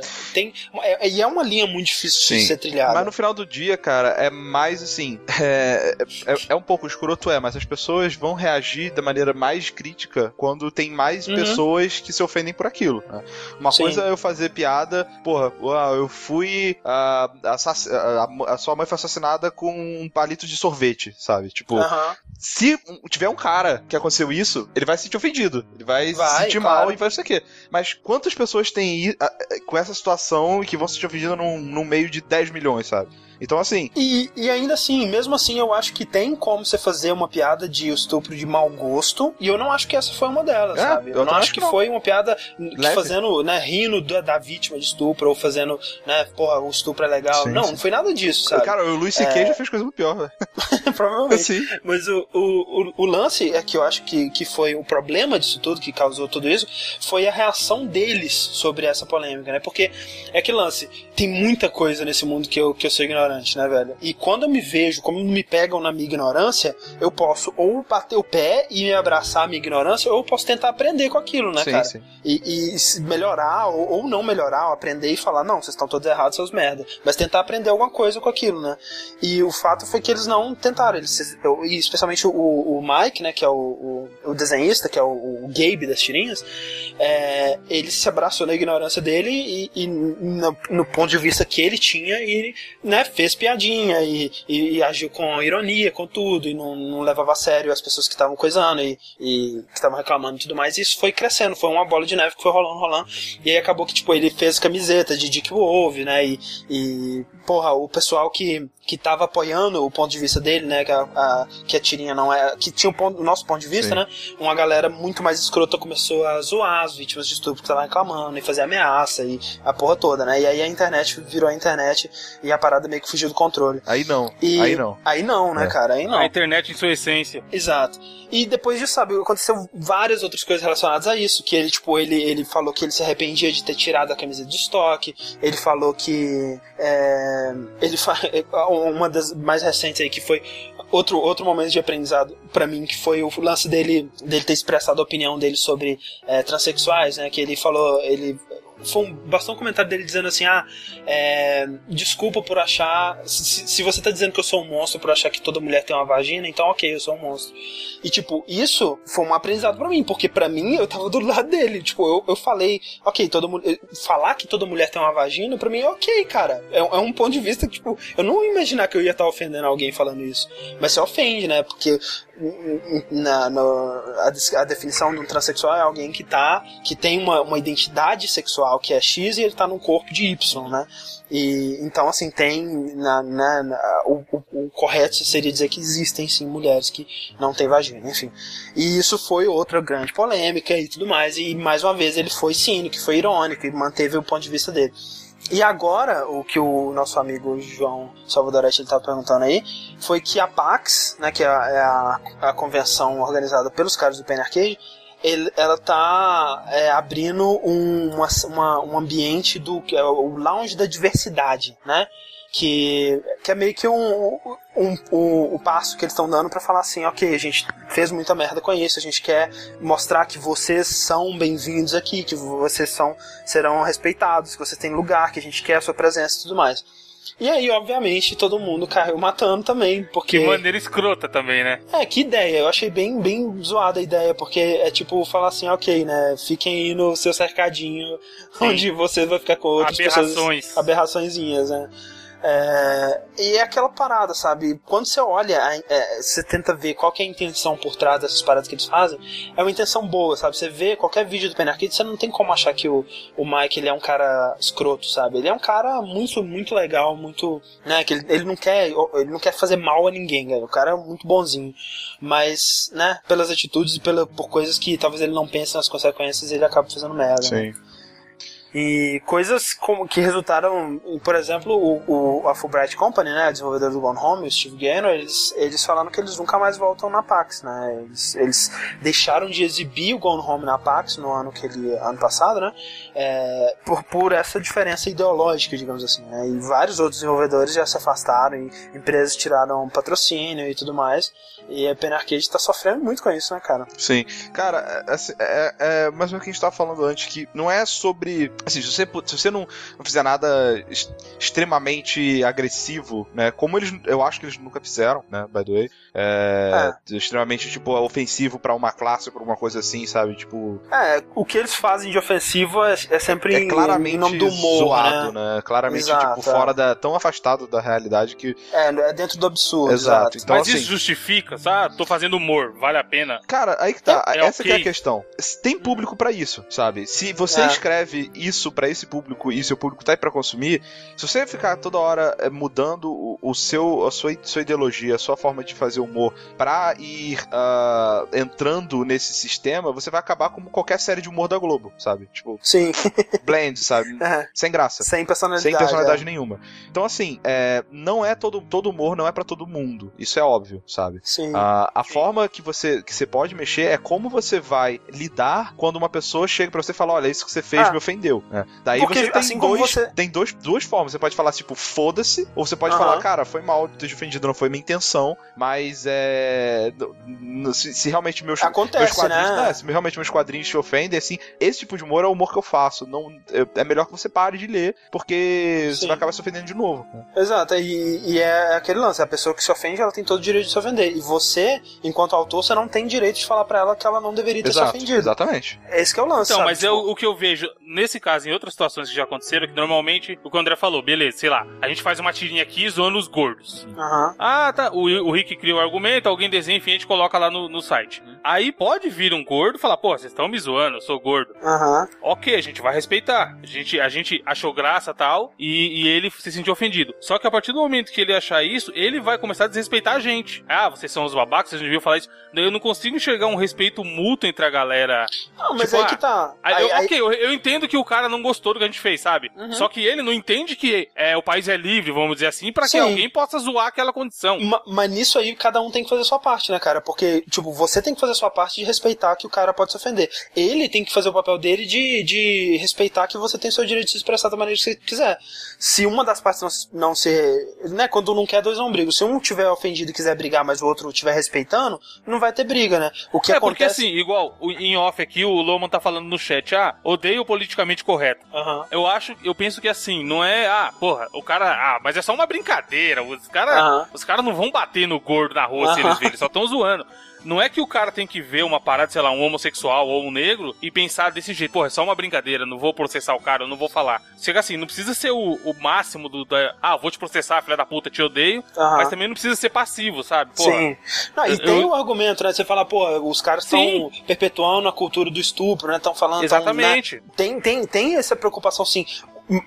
Re- Reiterando que eu não acho que foi esse o caso nessa situação específica. Eu posso achar de mau gosto também. Eu vou, eu, eu vou ter essa, essa, essa reação crítica se eu ver uma, uma piada ruim, né, uma piada de mau gosto com, esse, com essa temática. Não acho que foi o caso. Mas ao mesmo Sim, tempo, Eu, eu, eu. Aquele lance, tipo, eu sou um, um homem heterossexual, é, né? Branco. a- é, branco, Branco, na, me- na medida possível, média. na medida possível para brasileiro. Então, tipo assim, eu tenho minha opinião e eu tenho meu ponto de vista, mas eu vou calar a boca quando alguém que tiver uma experiência mais, mais próxima com o assunto vier falar que, né, porra, eu não vou, eu não vou falar que ela tá errada de se ofender, né? Então eu, eu Sim, tenho que sim. reconhecer meu lugar também. É, e eu acho que esse foi o problema. Mas assim, eu acho que a, a, o Pen Arcade ele tá trabalhando, é, por mais que em alguns, alguns passos é, meio né, mal guiados aí para esse caminho, mas ela tá tentando correr atrás desse prejuízo. O próprio Mike ele fez uma, uma resolução de ano novo aí que ele vai tentar é, mudar essa parte dele, né? Essa parte meio que de reagir agressivamente a tudo que todas as críticas que fazem a ele, né? Que ele realmente tem esse problema. É, que é um, um grande passo e eu ver que ele tá né, correndo atrás de mudar e de, de tratar isso de forma diferente é legal. Beleza? Beleza. É. O que, que você acha disso tudo, Sushi? Eu acho, André, que Awesome Games Done Quick 2014 foi muito legal. O que, que é isso, Sushi? Ai, meu você Deus, fala. André. Então, olha só, pessoas, você, você- vocês, vocês aí, tipo Evandro, Traduz esse nome pra mim antes de mais nada. olha só. awesome Games Done Quick, André, são jogos incríveis feitos rapidinho, Terminado rapidinho, né? terminados rapidinho. É. E é basicamente, é basicamente começou o que em 2011, André? O Age of tipo, é, acho que foi o primeiro em 2011. É. É, começou em 2011 e esse é um evento que eles dura uma semana com o intuito de arrecadar dinheiros para uma instituição a que eles usam normalmente é a Prevent da Prevent Cancer. Cancer Foundation, Uhum. que é uma instituição que, de, de pesquisa para tratamento e cura do câncer, Uhum. identificação também. E então junta uma penca de gente que faz speedrun. O que, que é speedrun, Sushi? Speedrun, André, é, É terminar o jogo mais rápido possível, usando glitch, bug, o, que seja. Usando o que for, né? Exato. É, usando o que for. Mais ou menos, não pode usar Game Shark. É, não, é, mas mesmo assim, existem speedruns, né? Tem, É, tem é que- é várias, existem várias vários- categorias, é, né? Sim, existem vários tipos, né? Tem a, tipo, os Metroid, por exemplo. Tem o Super Metroid speedrun de 100%, o de qualquer por cento e o de baixa porcentagem, sabe? É, aí Então- tem, sei lá, speedrun com, é, com ajuda de, de, de máquina, né? Que é o TAS, né? O Tool Assisted Speedrun. Tem, é, que, que aí é o que você usa, né? Você usa o computador, né? E você usa é, save state, você usa vários glitches que você não conseguiria fazer normalmente. É, e aí tem, né? Tem speedrun com, com glitch, tem speedrun sem glitch, né? Tem tudo. É, e, né, esse, esse evento é uma junção disso tudo aí, né, Sushi? Sim, eles juntam várias pessoas, né? E fecham uma semana inteira. Esse de 2014 começou no domingo, dia 5, e foi até ontem de manhã pra gente. Até hoje de manhã, no caso, pra gente. Sim. E, cara, eu acho que o mundo descobriu que speedrun é uma coisa muito legal, André. Sim. Junto, com, junto com, com os próprios criadores, né? Porque eu acho que Foi. eles nunca imaginaram que ia dar tanto sucesso assim É, esse é evento. porque esse evento, né, cara, ele é organizado por um site antigaço, Antigaço. da- o design do site internet. ainda é antigo. É, que é o Speed Demos Archives, né, que é um site que, justamente pra isso, o cara é muito antigo, mano. é, muito mandava, né, os caras zeravam o jogo rapidinho, mandavam pra lá, eles iam discutindo no fórum e tudo mais, e mais recentemente eles descobriram, né, com, com o advento dos streams de jogos, eles descobriram que, porra, tem gente que gosta de assistir isso, né, porque antes era uma comunidade muito fechada, né, as pessoas que queriam aprender speedrun e entravam no fórum, mas, né, a pessoa que só quer assistir, ela não necessariamente ia, né, se interessar e se, se engajar nessa comunidade e tudo mais. É. Mas com o speedrun, né, velho, que você pode ali assistir um cara ser insano num jogo que chutou sua bunda tantas vezes e o cara zerar, porra, Mario 64 com uma mão, Em 30 Isso é muito com escroto, 17 mano. estrelas, vai se fuder, cara. Sim.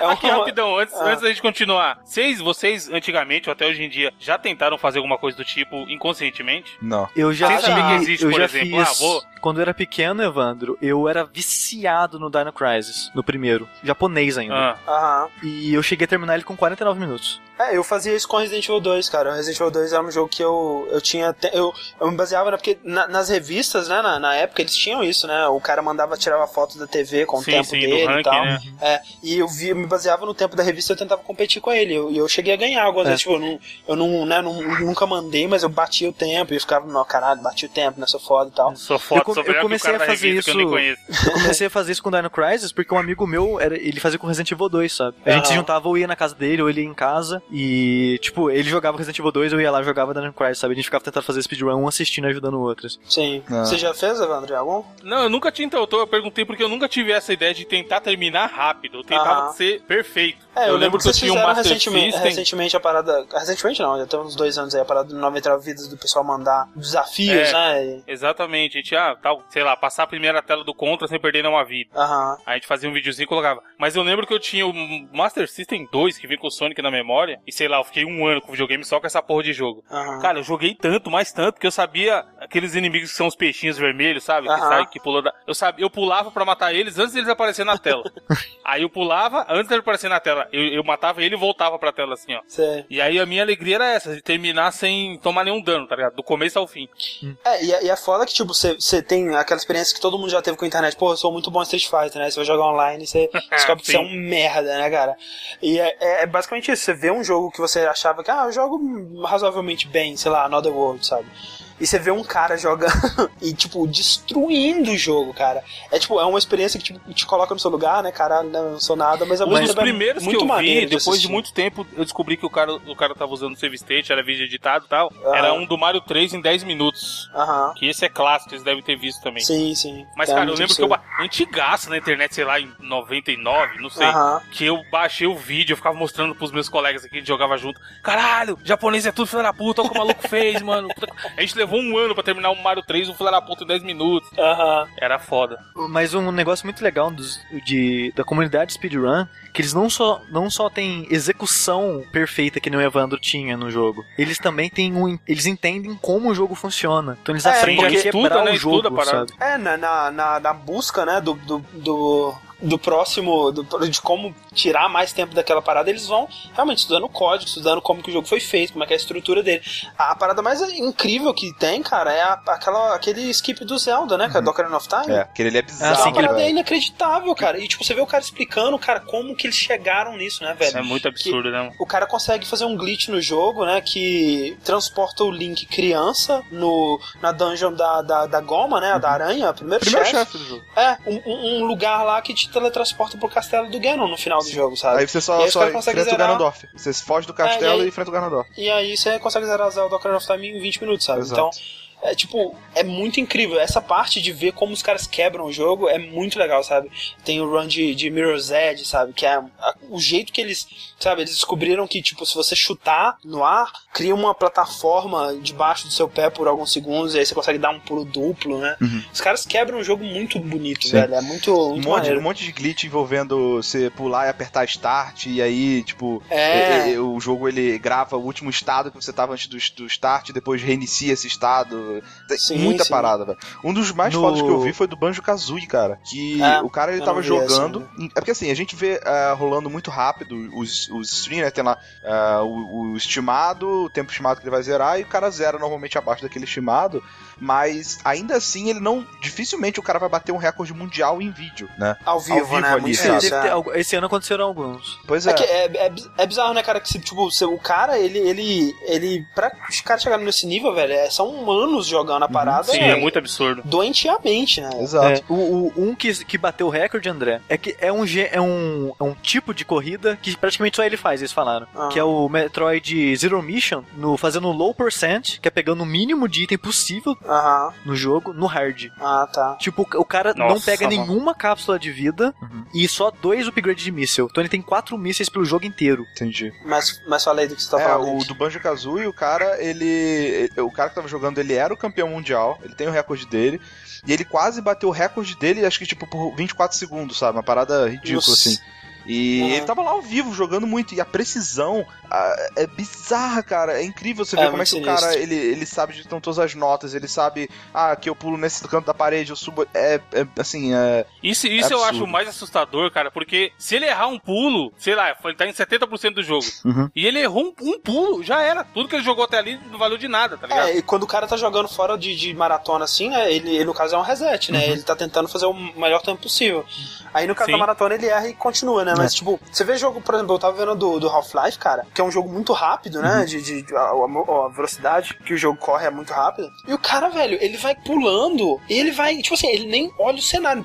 Não precisava ter cenário, velho. Ele vai. pra que cenário? Cara, ele, ele vê vai só fazer- uma linha. Velho, é muito Manja o Neo, assustador, o Neo no Matrix quando É. ele vê o código só. Tipo isso. Aí, a- isso chega ao ponto de, pra mim, uma das mais impressionantes foi a do, do Punch Out, do Super Punch Out, que o cara jogou vendado, né, cara? Ele Eu terminou vi, o eu vi jogo um vendado. É, o, o Punch Out, o, o do Nintendinho, o cara chegou no Mike Tyson vendado e não conseguiu passar. E o Super Punch Out, o cara zerou, velho, o jogo vendado, cara. É muito inacreditável. É foda. E foi, E- foi lindo, velho. uma das coisas mais legais, André, e o que, o que me fez começar a admirar é, speedrun foi por causa da maratona, porque eles estão explicando o que, que tá Isso. acontecendo. É, Porque eu já. Eu vi a primeira vez que eu comecei a assistir foi pelo arquivo de 2012. aham. Que eles têm a conta no YouTube lá. Até vou colocar no post a conta do YouTube deles, que eles upam depois a maratona, os, os runs separados. E eu comecei a assistir por lá. Eu falei, ah, vou dar uma olhada no site deles. Fui no site deles e começar a assistir os vídeos de recorde atual das coisas que tem lá. Uhum. Só que é só o vídeo, sabe? Não tem ninguém falando, não tem nada. Então, tipo, se você não conhece o jogo direito, você Não não, é tá entendendo o que tá interessante, acontecendo, sabe? É, não, faz, é, é, não faz sentido pra você. É aquela parada, né, cara? Até, sei lá, você assistiu uma partida de Dota. Pra você apreciar o que que tá acontecendo, você tem que ter um pouco de conhecimento, né? De, tipo, o que que, por que que aquilo é importante, né? Então, É. é, sempre muito mais legal você, você ver um speedrun de um jogo que você jogou primeiro e depois, né, com o cara comentando, né, explicando o que que ele tá fazendo, por que que ele tá fazendo, como que eles chegaram naquela descoberta, né? Sim. É, é muito E maneiro. na maratona isso é incrível, porque eles estão fazendo isso, explicando e tudo mais. Sim. E uma das, uma das, coisas, uma das coisas mais incríveis que eu vi, cara. Da, melhor, acho que foi uma das minhas minha corrida favorita de todos até agora. Foi a corrida de quatro pessoas do Super Metroid, André. Foi lindo, velho. Foi quatro pessoas jogando Super Metroid ao mesmo tempo, correndo. É, Caraca. ver quem terminava corrida, primeiro. aham. É. E enquanto as quatro estavam jogando, eles colocaram dois caras que também são corredores de, de Metroid. Pra- E, a- e os quatro caras que estavam correndo são os quatro melhores jogadores Super Ah, Metroid do Caraca, mundo. que foda. Aí tinha dois caras comentando como se fosse esporte, sabe? Ah, não, ali Ah. é, eles usaram tal glitch, não sei o que lá, e um comentava em cima do comentário do outro. Cara, foi foda demais, cara. Foi Ah, foda legal. demais. Quero assistir depois. Ah, e cara, uma, uma semana, 24 horas por dia, então assim, é conteúdo pra você ficar assistindo por um ano aí. Não, fácil, essa né? semana não existiu na minha vida. Eu passei literalmente, eu acordava e ia dormir assistindo essa merda, cara. Cara, quem dera. Cara, eu tenho muito pra correr Eu, atrás. te- eu- eu fico tô muito feliz de estar trabalhando num emprego onde as pessoas valorizam isso. Aí a gente consegue, tipo, pô, tô trabalhando com dois monitores agora, eu sempre botava ali um outro monitor vendo isso. Ah, teve uma hora que lá na sala tem uma TV na sala que a galera ligou, um, um notebook que tava parado lá, passando o stream direto, então Aham. foi bem divertido. É, Caraca. Ô, mas esse, esse do Mario que tá passando aqui, se o cara tivesse jogando com as duas mãos, já seria foda. Pois é, cara. Exato. E Ele, o cara não, tá ele, jogando com. ele joga com uma mão melhor do que eu jogaria qualquer jogo na minha vida com Sim. as duas, É. cara. e, e outra coisa Deve ser interessante. legal como que o cara chega. Falei. Não, não, é que assim, a, essa, essa parada do Action Games Done Quick, que acontece já há um tempão, eu nunca Ah. tinha visto é, ao vivo, né? Ao vivo. Eu sempre, né? eu já, já conhecia o, o- a, maratona, eu já conhecia os vídeos, porque eu, eu, gosto, eu gosto de speedrun, eu procurava no YouTube, sabe, Sim. e tal, e sempre tinha ah, os, não os, os runs mais rápidos, mas os mais interessantes, era, era sim, daí. sim. E, pô, pra mim ter isso agora é, popular e, e que com certeza ano que vem já vai estar maior ainda, é excelente, Sim. sabe? É para mim é como se, porra, mais uma coisa pra eu ficar na expectativa como é a Evo, sabe? Como Sim, pra você, com certeza. porque muda é, é um evento, cara, muda a vida do- da galera que gosta de games durante uma semana, assim, sabe? É muito maneiro. Sim, sim. Sim. Eu, eu curto É muito, muito. é muito E- foda. E, tipo, é- essa é uma parada que é, é, estourou mesmo o ano passado, né? E esse ano eles chegaram a um milhão, velho. Sim, um velho. milhão de dólares de doações, vem Sim, o ano passado eles arrecadaram 400 e pouco mil. Esse ano eles conseguiram um milhão. E o de view ao mesmo tempo teve mais de 100 mil pessoas assistindo ao mesmo tempo. Caraca, muito absurdo. Muito bom, velho. Então, Muito assim, foda. se você perdeu, é, a gente vai deixar linkado no post. É, você pode procurar no Google aí também, Awesome Games Done Quick 2014. Tem um post do, do Reddit que tá dando o tempo certinho de todas as. de quando começa todas as runs. Então, é, é conteúdo pra você assistir pro resto da vida, enquanto eles não postam no YouTube. Quando postar no YouTube vai ser mais rápido. É, eles vão postando pelo menos um vídeo por semana no YouTube. Um vídeo por semana não, um vídeo por dia. Isso aí. Awesome Games Done Quick 2014.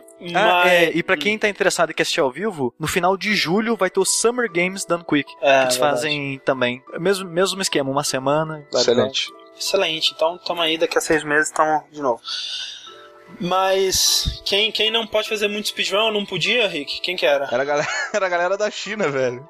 É, Na verdade, o que não falta na China, André, é corre, né, cara? É verdade. é verdade. É verdade. Fazer os corre lá na China. É, mas eu não sei se vocês sabiam, e aí eu tô falando com a galera que tá é, assistindo o stream, eu acho que vocês sabiam, Aham. cara, Aham. que desde 2000, consoles, né, a, a- a venda de consoles e a produção de, de consoles de videogame na China Aham. era proibido, era, não, não podia, né? eles foram É. banidos da China, Gov- desde O 2000, velho. governo proibiu, né? governo Porque proibiu. o Polystation vem da onde então, Rick? É, velho, mas aí, né, é produzido lá, criado lá e vendido pra cá, né, é Exato, diferente. exa- exatamente.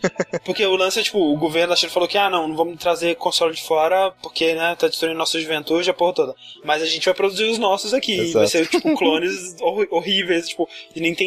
Então, tipo, é bizarro que a maior parte, a gente, a gente explorou muito isso quando a gente fez um podcast do Knowledge há muito tempo atrás, que é o de The Makes, que o, a, a indústria dos videogames na China, ela é, tipo, o Nintendinho, até poucos anos atrás, não sei se ainda é assim hoje, mas era o console mais popular ainda, sabe?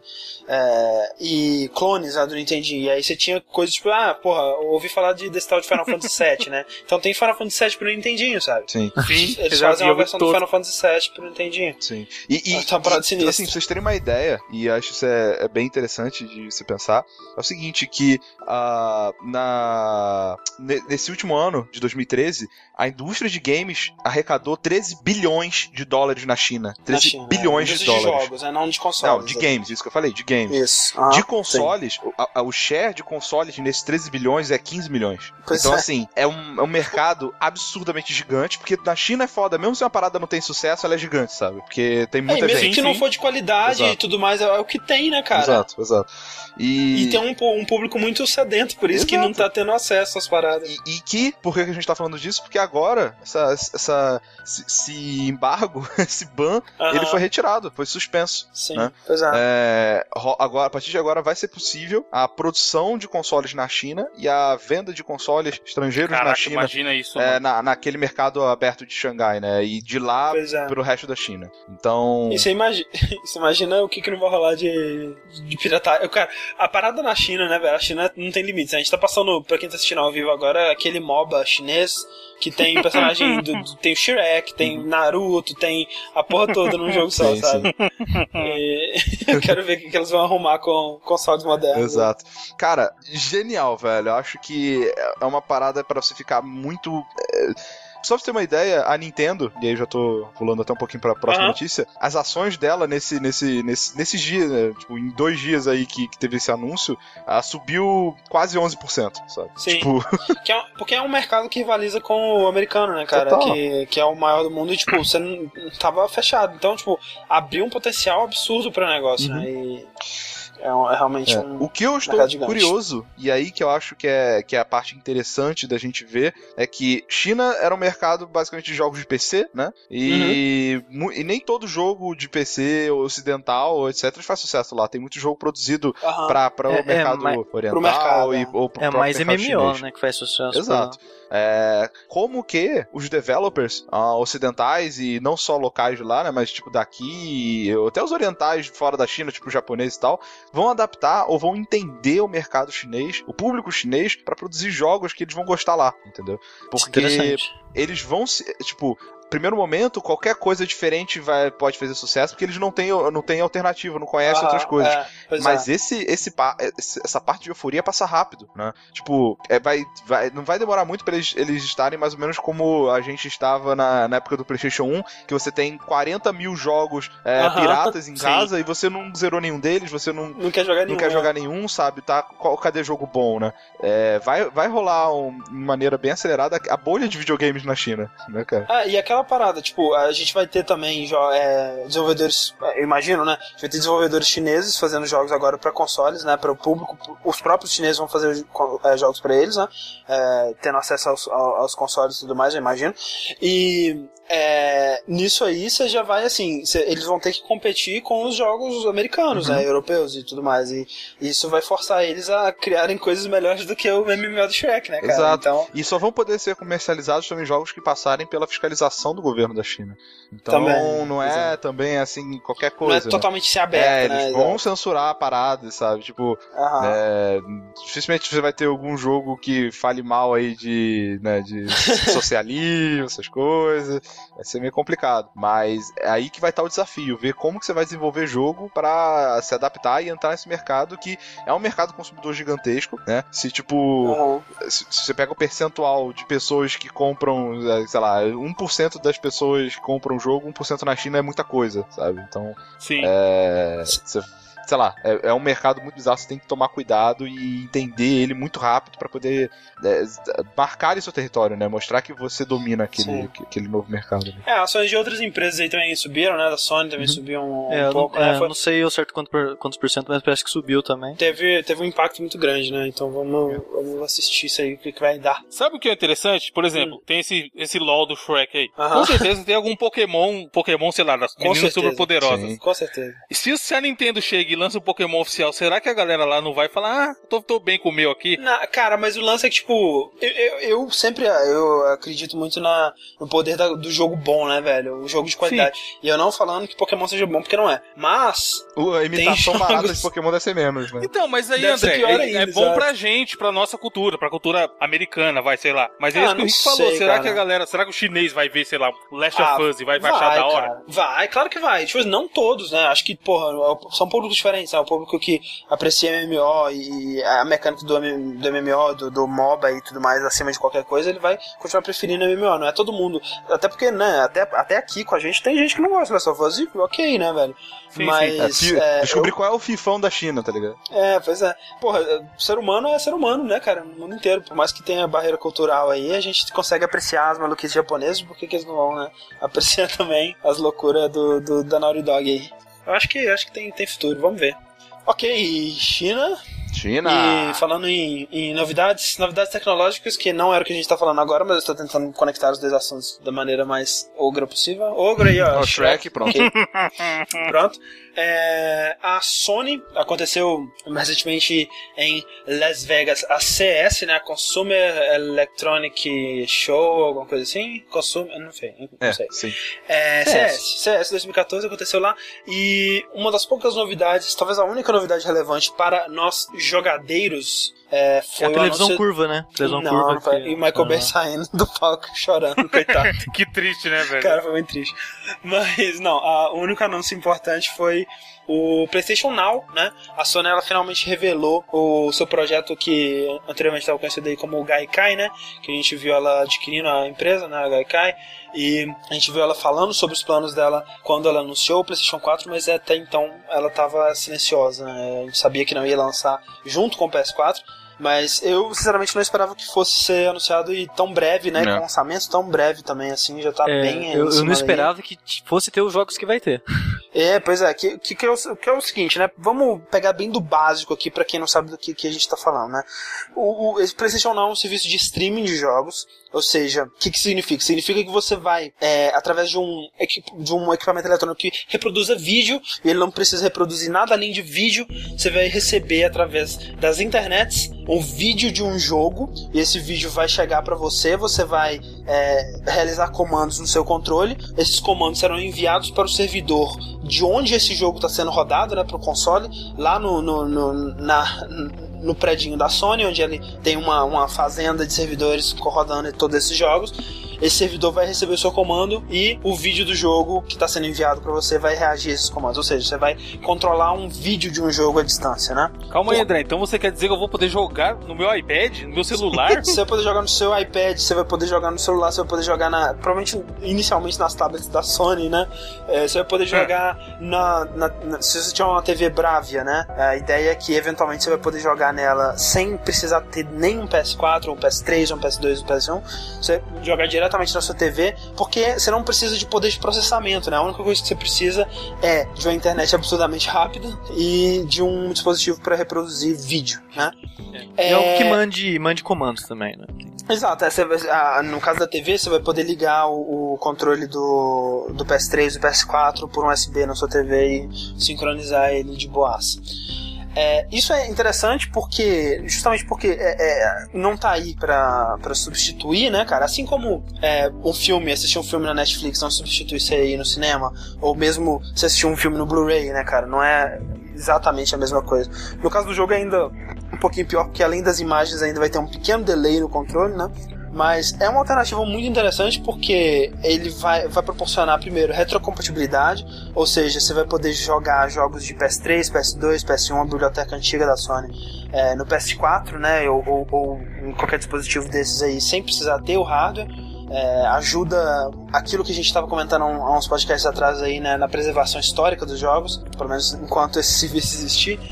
É, e pra portabilidade, né, cara? Você não vai precisar levar o seu console pra casa da sua tia-avó nas montanhas. Se bem que na casa da sua tia-avó nas montanhas não vai ter Internet. internet. Uhum. É, muito Mas, menos é- é necessário pra isso. É, é, mas é. Tem, primeiro tem as, as barreiras, né? Porque aqui no Brasil isso não vai dar certo, pelo menos daqui aos próximos 10 anos, porque. O que eles falaram, né? 5 megas por segundo, né? É, é a mas, eu, parada. mas eu acho que é o download isso, não a conexão. Exato, pois é. É, né? Porque quando a gente fala, né? Ah, minha conexão é de 12 megas, mas sua conexão não baixa 12 megas por segundo. Não, nem fudendo. Né?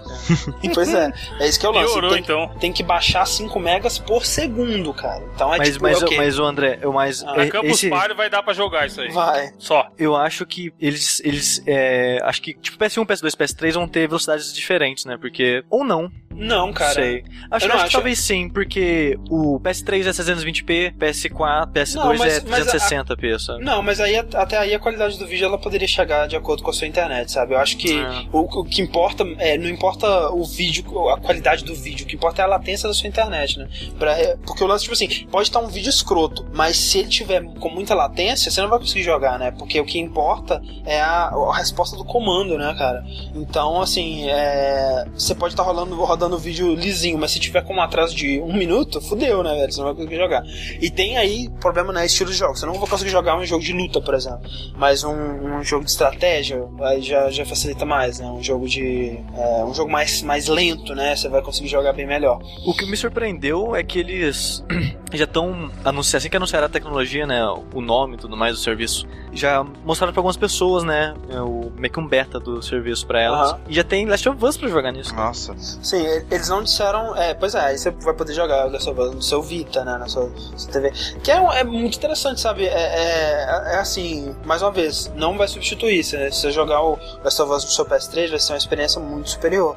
É, mas se você não tem, né, um PS3, e o lance mais legal é que eles não divulgaram exatamente como vão ser os detalhes, mas vai ser um plano de assinatura, né, cara? Tipo um Ou vai Netflix ser- ou tipo. ou aluguel, né? Você vai poder alugar jogos separadamente, como é o caso do iTunes, por exemplo, hoje em dia. Ou OnLive era também. É, o online era, você vai poder alugar separadamente o jogo que você quer, ou você vai fazer um plano de assinatura que funciona como Netflix, né? E isso é que é muito maneiro, sabe, velho? Você vai ter, você vai estar pagando uma, uma taxa, imagino, não muito abusiva, por mês, pra você ter acesso a uma biblioteca que vai estar sempre crescendo, né? Com, com, com- assim, né, caso o, o serviço tenha seu sucesso e não seja fechado no primeiro ano. O que é muito foda, sabe? Você tem acesso à biblioteca potencialmente aí do PlayStation 1, do PlayStation 2 inteira, sabe? E você tá pagando uma taxa fixa por isso, por mês. É muito foda isso. É muito imagina, legal. mais uma vez a gente pensa, porra, se a Nintendo fizesse isso, imagina, cara. É, que eu nunca vou fazer, mas. é, Cara, a Nintendo não Seria- tem nem, inter- nem multiplayer direito, vai fazer internet. A gente tem co- A gente tem que Não tem comentar aquela história. Você quer, da Nintendo, mano. você quer comentar aquela notícia que a gente recebeu agora há pouco, Sushi, sobre a parada da Nintendo? Então, eu comento rapidinho aqui. É, um desenvolvedor, ele não disse quem ele é, nem pra que jogo, empresa, nada. Ele simplesmente é um desenvolvedor que Trabalhou tava fazendo um jogo third party pra Nintendo. Que ia Pro sair Wii Wii U, U. inclusive, é, É, exatamente. pro Wii U especificamente. E ia ter sistema online no jogo. Uhum.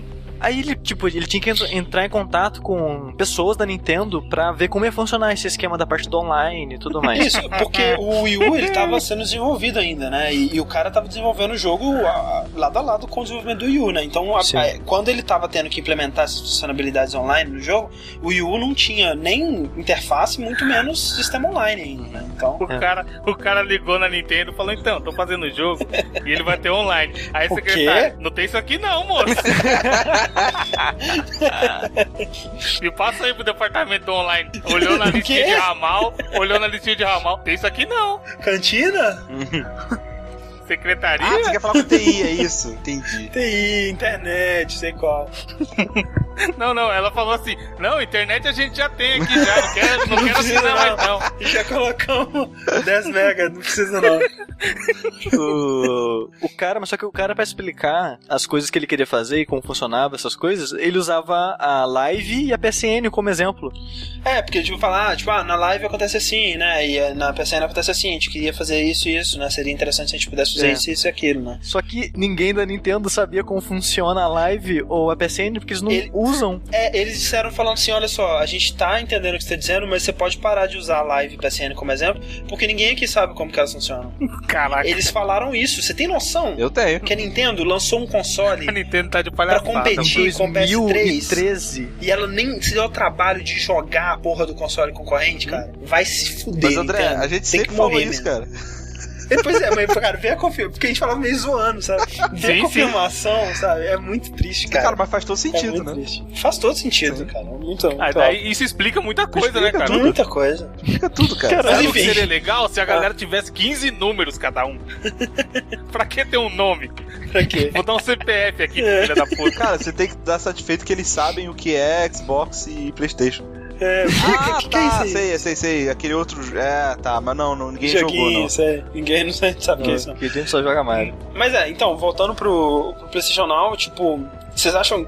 Vocês têm interesse nesse serviço, em ter acesso. Porque pra mim a parte mais é, empolgante é o acesso à biblioteca, sabe? Você ter acesso a. Porra, ba- bateu aquela vontade de jogar, sei lá, Spider the videogame de PlayStation 1. E aí eu ter acesso a esse jogo. Porque eu vou jogar ele 5 minutos, sabe? Eu não, eu não quero comprar ele na PSN e pagar 15 Exato. dólares por Spider the videogame e ter ele instalado pra sempre no meu PS3. Cara, eu quero jogar ele 15 minutos e ver, porra, jogo zoado, né, velho?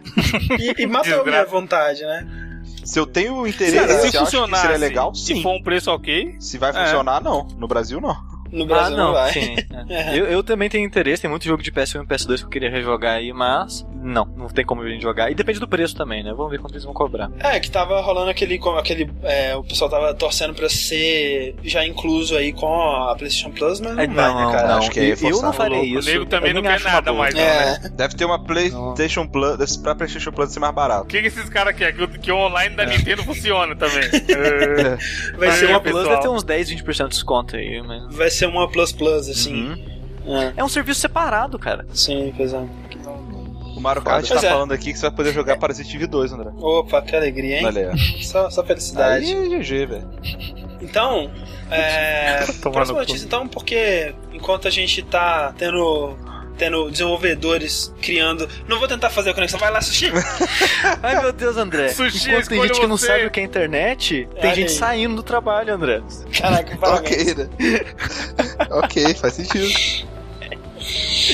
Então, todo mundo conhece a EA, né? É, A- sei. a- a- aquela, aquela Artes eletrônicas. Exatamente, aquela publisher, que nem eu vou chamar Uhum. mais de estúdio, né? A publisher, Uhum. que acho que atualmente já passou a Activision, né? Como a, a maior publisher do mundo de E a, videogames. ma- e a mais escrota? E a mais escrota. Porque, tipo, a, a Activision, ela não faz tanto jogo por ano, mas quando faz é tipo o Echo of Dutch, que o jogo vai vender pra caralho, ou vai ser. Expansão da de World of Warcraft. o Deadpool, que vai ser uma bosta gigante, sabe? Ela faz isso. A, a, a EA faz um milhão de jogo, tem um milhão de estúdio e tudo mais. Sim. E compra um milhão de estúdios também. Uhum. E esse ato de comprar estúdios da EA, cara, não sei se vocês concordam com isso, mas eh, geralmente acaba meio que acabando um pouco o espírito do estúdio em si, né? É, E ela, acaba- ela, ela, ela destrói a alma do Sim, desenvolvedor. né? vira, vira EA, sabe? Deixa de ser aquele Sim. estúdio e vira EA, sabe? que Fazendo é jogos daquele estúdio. E aquela mentalidade, né, cara, que eu espero que, é, tomara que cedo, antes que tarde, passe a, a, a prejudicar eles, porque é aquela mentalidade de curto prazo, né, velho? A gente precisa saber o que, com o que, que a gente vai lucrar esse ano agora, e foda-se o que, que vai acontecer daqui a seis meses, né? Sim. Porque, tipo, como, né, uma mentalidade de negócio,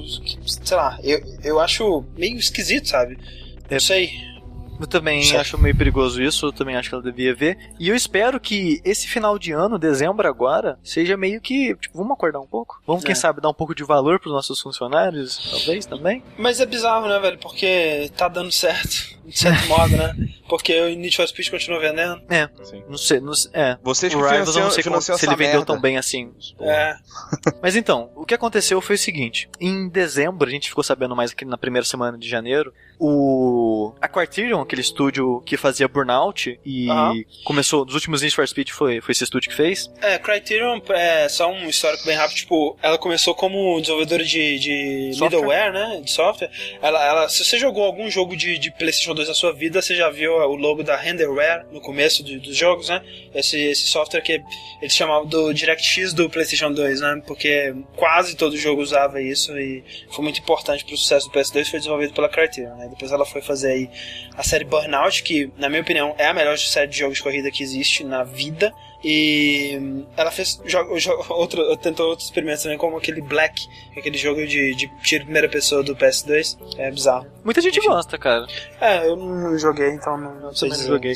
Mas aí, esse estúdio foi comprado, né, pela EA, Uhum. Foi o que? E- 2004, né? Acho. em 2004, 2004. isso. E ele fez lá alguns burnouts, começou a fazer Need for Speed, mas Fez no um final... excelente Burnout Paradise, um dos melhores. Sim, há quem diga que é um dos melhores jogos da geração, né? Aham. E no meio do ano passado, mais ou menos, um pouco mais pro final, assim, o estúdio ele foi meio que dissolvido. É, 60, 60 e poucos funcionários saiu do, da Criterion e foi pra um outro estúdio que a EA criou chamado Ghost. É que foi assim, tipo, eles foram é, fazer o Burnout, é, o Hot Pursuit, ou Need for Speed Hot Pursuit, que é basicamente um Burnout fundido ali com algumas coisas do Need for Speed, né? Que é um jogo foda. Cara, como é foda esse jogo, é muito É bom, muito legal, cara. Foi muito legal mesmo. É, e eles fizeram esse jogo, né? Eles, eles tiveram a, a franquia Need for Speed, então eles, eles conseguiram revitalizar a franquia Need for Speed, porque antes disso ele tava naqueles undercover, aquelas paradas que não tava dando muito certo. Então a Criterion conseguiu revitalizar a Need for Speed, e aí, aí falou, ok, gostamos do seu trabalho, é, a gente quer que você tome conta da franquia é, Need for Speed a partir de hoje. Need for Speed, a partir de hoje. E aí a Criterion, ok, né, velho? E, tipo, a gente ainda quer fazer nossos jogos, mas beleza, vamos cuidar da franquia Need for Speed. E, e aí eles ficaram. é, é, fizeram o Most Wanted, né? Que foi a sequência. Eu já acho que ainda, apesar de ser muito bom, eu acho inferior ao Hot Pursuit. É, e depois disso aconteceu isso que o Sushi falou, né? Que tipo, é, a, a, Foi no- a- a- durante o desenvolvimento do, do Rivals que isso aconteceu. É, porque a, a Criterion anunciou, olha só, a gente ainda tá é, cuidando da franquia Need for Speed, mas é, a gente conseguiu é, dedicar parte do nosso estúdio para trabalhar num projeto próprio. E enquanto isso, outro estúdio vai desenvolver o Rivals, né, que foi o que saiu ano passado. Só que aparentemente deu alguma merda aí, porque a, a, a EA deve ter chegado e falado assim: ok, a gente vai deixar você trabalhar no seu próprio, no seu próprio jogo, mas dá 60% aí, quase 80%, 60%, foi 80%, 80%. dá 80% aí dos seus funcionários pra gente colocar nesse novo estúdio aqui que vai fazer o Rivals, que é o, o É. Ghost, né? O, o- no, no Rivals ainda tá o nome Criterion, mas Ah. o estúdio hoje em dia chama Ghost e próximos Ah. jogos vão, vai ser pelo nome Ghost. E parece que, cara, ficou 16 pessoas só no, É. Fazendo No o crack- jogo no pente. no e eles estavam trabalhando num projeto chamado Zero, Projeto Zero. É, E... nem- Mas aqui, quando a EA compra, ela, ela absorve, ela é dona do, do estúdio? Ou ela vira meio que uma sócia que tem uma porcentagem e tal? Ela vira dona e você vira funcionário. dona, ah, Exatamente. então os caras têm que calar a boca mesmo. Não, sim, cara, mas é aquela parada, né, velho? Você você não tem. Porque o, o estúdio, pra ele ser independente, é muito difícil, né? E a, Sim, então. Especialmente quando você tá crescendo, você tem que fazer o sellout, né? Você tem que se vender pra uma empresa maior pra você continuar crescendo.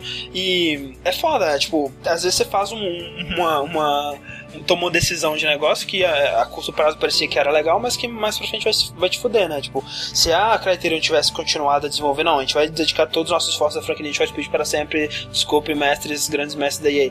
Provavelmente não teria acontecido isso, mas eles falaram, não, a gente quer trabalhar numa coisa nossa também. Aí ele falou, ah, é, então, fode aí, vai se, vai se Trabalha fuder. aí. Trabalha aí. É, e o que aconteceu foi que no dezembro, né, o Alex Ward e a Fiona Sperry, os dois fundadores da, da Criterion, saíram da EA, abandonaram a EA e vão abrir um próprio estúdio. É, os dois juntos vão abrir um novo estúdio. Sim. É, e isso essa é a também saída, aconteceu. Né, velho? A saída é essa. Tipo, É. beleza, quer ficar com o nome da empresa? Fica com o nome da empresa. Os funcionários saem e abrem outra, se for o caso, sabe? Mas de- deve ser de partir o coração, né, cara? Tipo, sua fran- franquia que você tá cuidando dela é, há, há 10 anos aí não vai ser mais sua. Ah, mas isso no. Quando você vende sua alma pro diabo, ela não é mais sua, É, é pois do é, diabo, cara. né, velho? pois é, cara. É foda, velho. Fazer o quê? E isso aconteceu também, André, com a Xilingo, Xilingo, que é a desenvolvedora do. Cut the Rope? Angry Birds. Não, Angry Não, não, Birds não. Xilingo É, é- Cut não. the Rope. É o Cut the Rope, Cut the exatamente. Rope, não, não é Angry Birds também, não? Não, Angry Birds é Rovio. Não, é Rob. Cut the Rope é um bom jogo. É legal, velho. É, porque, é porque na matéria que eu vi aqui, falou que o, o cara que saiu, os fundadores da Xilingo também, que foi comprado pela EA, os dois também saíram pra fun- fundar um próprio estúdio, e a matéria tava dizendo que eles trabalharam no Angry Birds, por isso que eu pensei. Ah, eu não sei, mas eu sei que Xilingo é do. é do. Cut é o pessoal do Cut the Rope. Que você diria que é um, um joguinho honesto, Evandro? Joguinho honesto, bom jogo pra portátil, pra É um bom jogo de cagada, velho. É, É, excelente. Você, vai, você diria que você corta o rabo do o selo, macaco? selo cagadinha. É, É. não. Você chega, você vai dar uma cagadinha, você faz uns duas fases, pá, acabou, sabe? Sai. É, é bom, cara. É, Eu gostaria de saber menos sobre seus, seus, seus hábitos É, tudo bem. é, ban Mas você sabe já demais, já. E- Já não. Eu achei demais, cara. Eu sei muito mais do que eu gostaria. Sim, já era. Caralho, eu nem Como sabia que assim, vocês mano? conversam, cara. Já foram no banheiro junto. Só falta isso, na verdade. É, André, basicamente. Uma parada interessante de lembrar também, cara, é que no ano passado, dois fundadores de um estúdio também saiu da EA, né, cara? Que é muito, é um- é uma história muito parecida com o que aconteceu também, né, velho? Que é Sim. o pessoal Foi do da, os da funda- BioWare, né? E sim, os dois fundadores da BioWare saíram, mas só que eles pararam de mexer com joguinhos por enquanto. É, né, foi, os caras da BioWare foram to- tomar tanto na cara que eles falaram, não, cara, nunca mais. Never Se again. for, se for dessa merda. Mas aí, ó, tá, o esquema tá bom pra todo mundo, eu acho, mano. Tá a. EA meio que, meio que fode com a concorrência, porque ela, ela absorve naquele esquema meio que pra destruir os caras, né? Aham. Fala, ó, você vai fazer o que eu quero aqui, É, aquela não vai parada, mexer tipo assim, o saco. Foi é, que a tipo, Microsoft fez com a Rare. É, vai, vai, vai fazendo, vai fazendo, vai fazendo, uma hora você vai, vai explodir, não vai aguentar mais, a gente arruma o próximo, né? Só que, porém, os caras não aguentam mais e pedem demissão com milhões na conta. Será? e aí vai Não pra sei. Las Vegas, tá ligado? Cara, não Porra. sei, eu não, eu não- eu não sei quão bem um desenvolvedor ganha. Quer dizer, o, o fundador do estúdio deve ganhar Sim, bem. esses, possível, esses né? importantes que saem fora devem Sim. ter, devem É, então, é, né? é, é aquela parada, né, cara? Se o cara ele pode se dar o luxo de se demitir, ele provavelmente não tá tão mal assim da vida, né? Quanto menos Mas André, você já, ele você pode já viu. voltar, Ah, Cara, eu esqueci quem faz a palestra falando que se, você quer, você gosta de jogo, a última coisa que você pode fazer é trabalhar com o jogo, porque ser desenvolvedor não dá dinheiro, você trabalha pra Ah. caralho. Esqueci o cara que faz uma palestra falando isso. É, pra, pra você querer trabalhar com desenvolvimento de jogo, você tem que gostar de desenvolver jogo, né? Não de sim. jogar. E tem, e tem uma coisa chamada. Não, é, e, e não, e, não, não, e não pensa em ficar rico, porque ele fala que É. você não Cara, vai, isso, você isso não vai de não pensar ficar rico, eu acho, sabe, tipo, velho, não, tem muito desenvolvedor que tá rico, velho. Que fez. É. É tipo, fa Não tem, faz um mas jogo você bom não pode mas- começar com essa Eu ideia. acho que é, eu acho que o seu objetivo não pode ser ficar Sim. rico. Você não vai conseguir. O cara que chegou assim, eu quero ficar milionário, vou desenvolver jogos. Não, Ninguém, lógico, sabe? zero. Nunca. É, Não- não mas vai o com cara essa que tá, expectativa, tá lá porque o cara que tá lá porque ele ama aquilo e ele quer fazer a parada, aí sim, aí o cara É, vai. é isso que eu quis dizer. Exato. Não, ok, sabe, mas eu acho burrice também, sabe, tipo. Dificilmente. Aqui, tu quer um emprego pra ficar rico, tu vira político, velho. Porra, não sabe? Não. Ai, André, o Jogador lance de lá do, futebol, do né? cara do.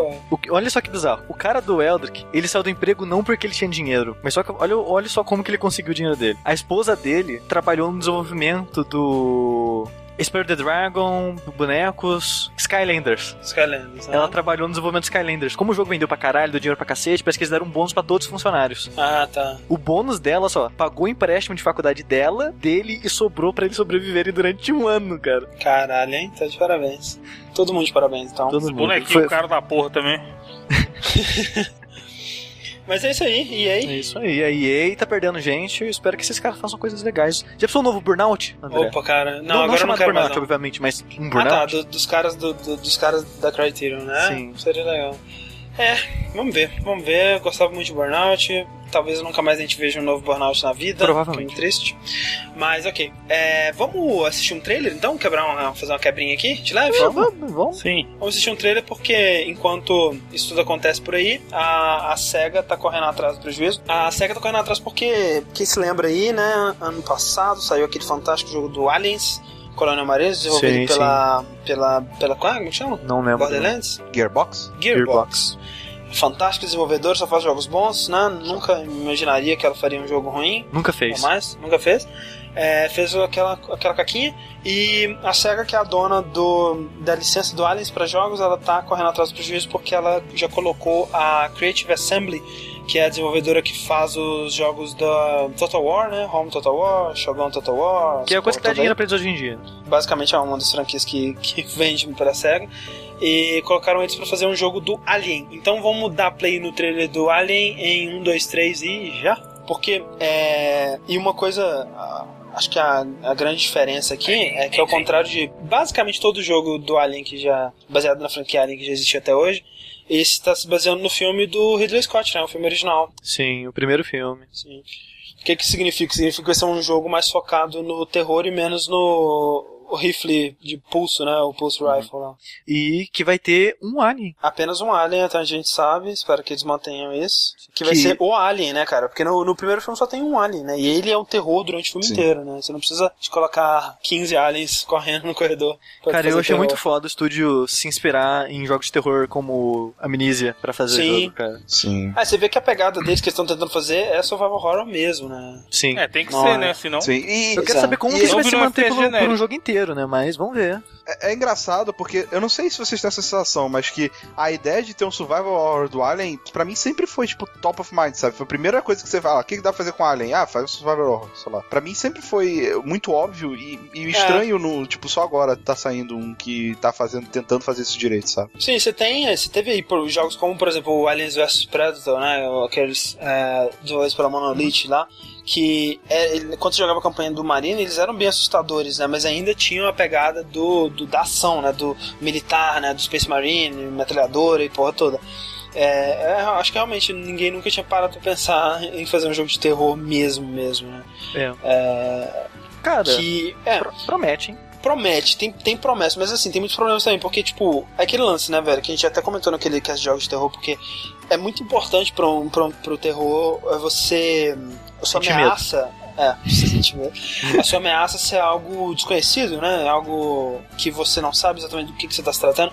E não é culpa dos caras do jogo, mas a gente já sabe como funciona um alien, né, cara? Você sabe exatamente a- qual que é a anatomia dele, qual que é- são os poderes Mas será que dele, eles quais são podem as usar isso a favor dele. do jogo, André? Talvez, olha só, pode ser uma boa, verdade. Porque é, É. possível. Porque Mas como você tá, como você tava falando, né, Sushi, por exemplo, é, esse, esse- você tem esse lance com o filme de terror, né? O filme de terror, ele, ele funciona porque quando você tá se acostumando com o medo, aí o filme acaba, né?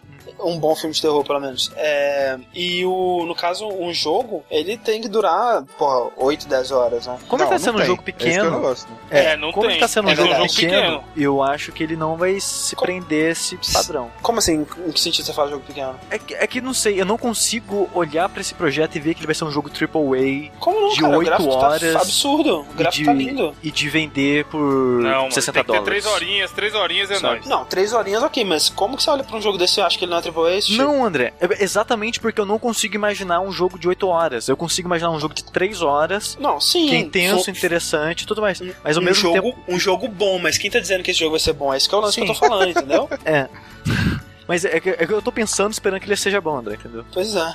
E, E é isso, que, é, é isso que me deixa meio receoso, porque ele tem potencial. Sim. Mas se eles tentarem fazer um jogo de, de 10, 8 horas, eu não consigo ver Não, a parte eu- do eu survival acho- horror Cara, funcionar. a já primeira, a primeira duas horas do jogo vai ser você saindo da Terra, indo pra estação, sabe? Espacial. Puta, aí não, aí lenga-lenga, mano. É, mas tem, Não, tem que ser, tem que ser, sabe? tem que ser. Bonitinho, assim. Tá trabalhando um Não, se belo for bem dia. feito, cara. É, se, for bem feito, se construir bem, Ah, se for bem construído, vai ficar bom. Sim. Vai ficar legal. Tipo, sei lá, cara. Tipo, a, a gente tá vendo uma, uma situação no trailer que aí eu acho justo, o trailer tem que fazer isso mesmo, onde tá todo Uhum. mundo já morto, né? Só, você tá É. sozinha, você tá todo mundo morto e tá tudo destruído, mas, cara, não é assim que começa, né? Tipo, eu acho que. Você tem a tripulação. é, vai ter né? tripulação, de repente vai ter uma interaçãozinha Vai ter a Sim, aí. missãozinha cara. de pegar o papel higiênico pra galera. É. Pode crer, velho. Se tivesse essa dinâmica com a tripulação, você conseguisse apegar eles, ter um android no meio, É. você não saber se seria legal. Seria legal, sabe? Você É. ver, você ver essa, essa dinâmica toda, seria maneiro se vocês conseguissem reproduzir. Talvez com árvore de diálogo, não É, sei. Não sei tem, qual que é a tem, tem ambição real desse oportunidade, jogo. cara. Acho que tem potencial. É, Tem potencial. É, potencial é a é palavra, exato, né, cara? exato. Mas esse é o medo, Eu tô né? muito curioso pra saber o que vai sair daí, cara. Tipo, Eu esse também. jogo é igual No Man's Sky pra mim, sabe? Eu não tenho ideia do que vai sair daí, mas eu tô muito ansioso pra ver o que vai. O pessoal tá perguntando se eu vou fazer stream desse jogo, eu posso fazer. Se for um bom jogo, se for assustador, eu faço. eu Não, faço mas esse você vai dele. jogar pra saber se é bom e depois você vai fazer um stream? Ou você vai, sei lá. Não, é verdade. Não, Você não, pode ver porque os pode reviews, sair e né? receber, rece- é, receber 20 no Metacritic, eu não vou nem comprar, né, cara? Porra. Caraca, Não, 20 aí é que você tem que comprar, cara. 20 no Metacritic? É, não, 20 tem que comprar, é verdade. Tem, tem, tem a parada, né? Tipo assim, é de, de 80 a 90 tem que comprar. Aí de 70 a 30, ah, não. e aí de 20 a 10 você tem que comprar, cara, Você caralho. Você- não, você tem que comprar, velho. E se, se for uma nota máxima na Famitsu? Não, tá, ai, não, aí você ignora. Ah, não. Aí você Aí você joga sabe porque que Vagrant. Story Final Fantasy XII tem nota máxima. pois é. É isso aí, Alien Isolation promete. Essa que é, essa que é a Promete. Eu tô empolgado, cara. Acho que pode ser legal. Também, tô empolgado. Quem não tá empolgado são as pessoas que compraram Fallout no Good Old Games, é não, Evandro? Ou pegaram Pois de é, graça André, naquela última semana. É. Exatamente. Todo mundo come. Caraca, tem, quem tem que pegar, pega agora, porque é um ótimo jogo, pá. Eles estavam oferecendo o Fallout 1, 2 e o Tactics na última semana. Isso. Última não, no meio de dezembro, mais ou menos, sei lá, dia É. 10. É na última, na última semana que eles poderiam vender o jogo. Sim. Por que isso? E aí, por, por que aconteceu isso? Porque simplesmente o jogo vai sair Já saiu, né? do GOG. É, já saiu. Saiu no final do ano, já tá no dia 12 aí agora. Aham. E, cara, quem comprou, comprou. Quem não comprou, não compra mais. É, e a gente tá vendo isso se repetir, né, cara? Semana passada a gente respondeu a pergunta de um, de um ouvinte que perguntou justamente sobre isso, né? Sobre o. Sobre o Marvel vs Capcom, né? Que É. os jogos é, com a Sim. franquia da Marvel, eles estão perdendo a licença, né? E estão saindo do mercado. Se você, Mas é, é, Complementando, né, porque a gente falou só do Marvel vs Capcom, Uhum. todos os jogos da Marvel de Isso. ambientes online estão sendo excluídos. Pois tipo, é. o Deadpool, que era meio que lançamento, já não tem mais no Steam. Que é um absurdo, né, cara? É. É uma parada muito Então, assustadora. aquele tipo, Aqueles que compraram vão poder baixar e jogar ainda, mas não se Exatamente. vende mais. Enquanto não afetar o cara. O problema seria se o cara já comprou, pagou, aí chega e fala E aí, não ó, tem mais acesso. seu Ah, jogo então é da peraí. Disney. Então, peraí, se eu comprei o, o Fallout 1 e 2 e Tactics no, no GOG, eu ainda posso ir lá e baixar. Sim, tá na Pode. sua biblioteca, Ah, tá, você ainda ok. pode baixar. Ah, não, menos mal, então. E no Steam também, porque o jogo também saiu do Steam por enquanto. Saquei. Porque o É, eles jogo estão ele... trabalhando. até- Fala É, isso. pode falar, Ivan. Não, que eles estão negociando já provavelmente muito em breve, já o jogo vai voltar por Steam. Aham. É, porque o jogo ele saiu dos ambientes online, o Fallout especificamente, porque os direitos antigamente era da Interplay, a que desenvolveu o jogo na época. E a Bethesda, ela comprou os direitos, tanto que ela fez o Fallout 3 e tudo mais, o New Vegas. E ela comprou os direitos especificamente do 1, 2 e o Tactics agora. Ah, Aí, tá. nessa mudança de mão, o Fallout saiu dos ambientes online e a Bethesda pretende voltar pro Steam Entendi. e talvez pra outros lugares. É bom saber que ela, quer dizer, pra quem é fã de Fallout, né, é bom saber que ela tá se interessando pela franquia porque ela tem planos pro futuro aí com ela, né, com certeza. Ah, sim, prova muito provavelmente tem um 4 vindo por aí, cara. É, agora, tipo, isso é uma parada que tá acontecendo enquanto realmente acontecer dessa forma, né? Onde, porra, eu comprei, então eu posso baixar ele ainda eternamente.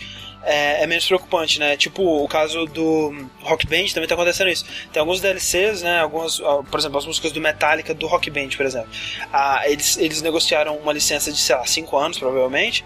E fechou esses 5 anos, eles perderam a licença. Eles não conseguiram ou não quiseram, né? rene- Renegociar pelo preço que eles pediram.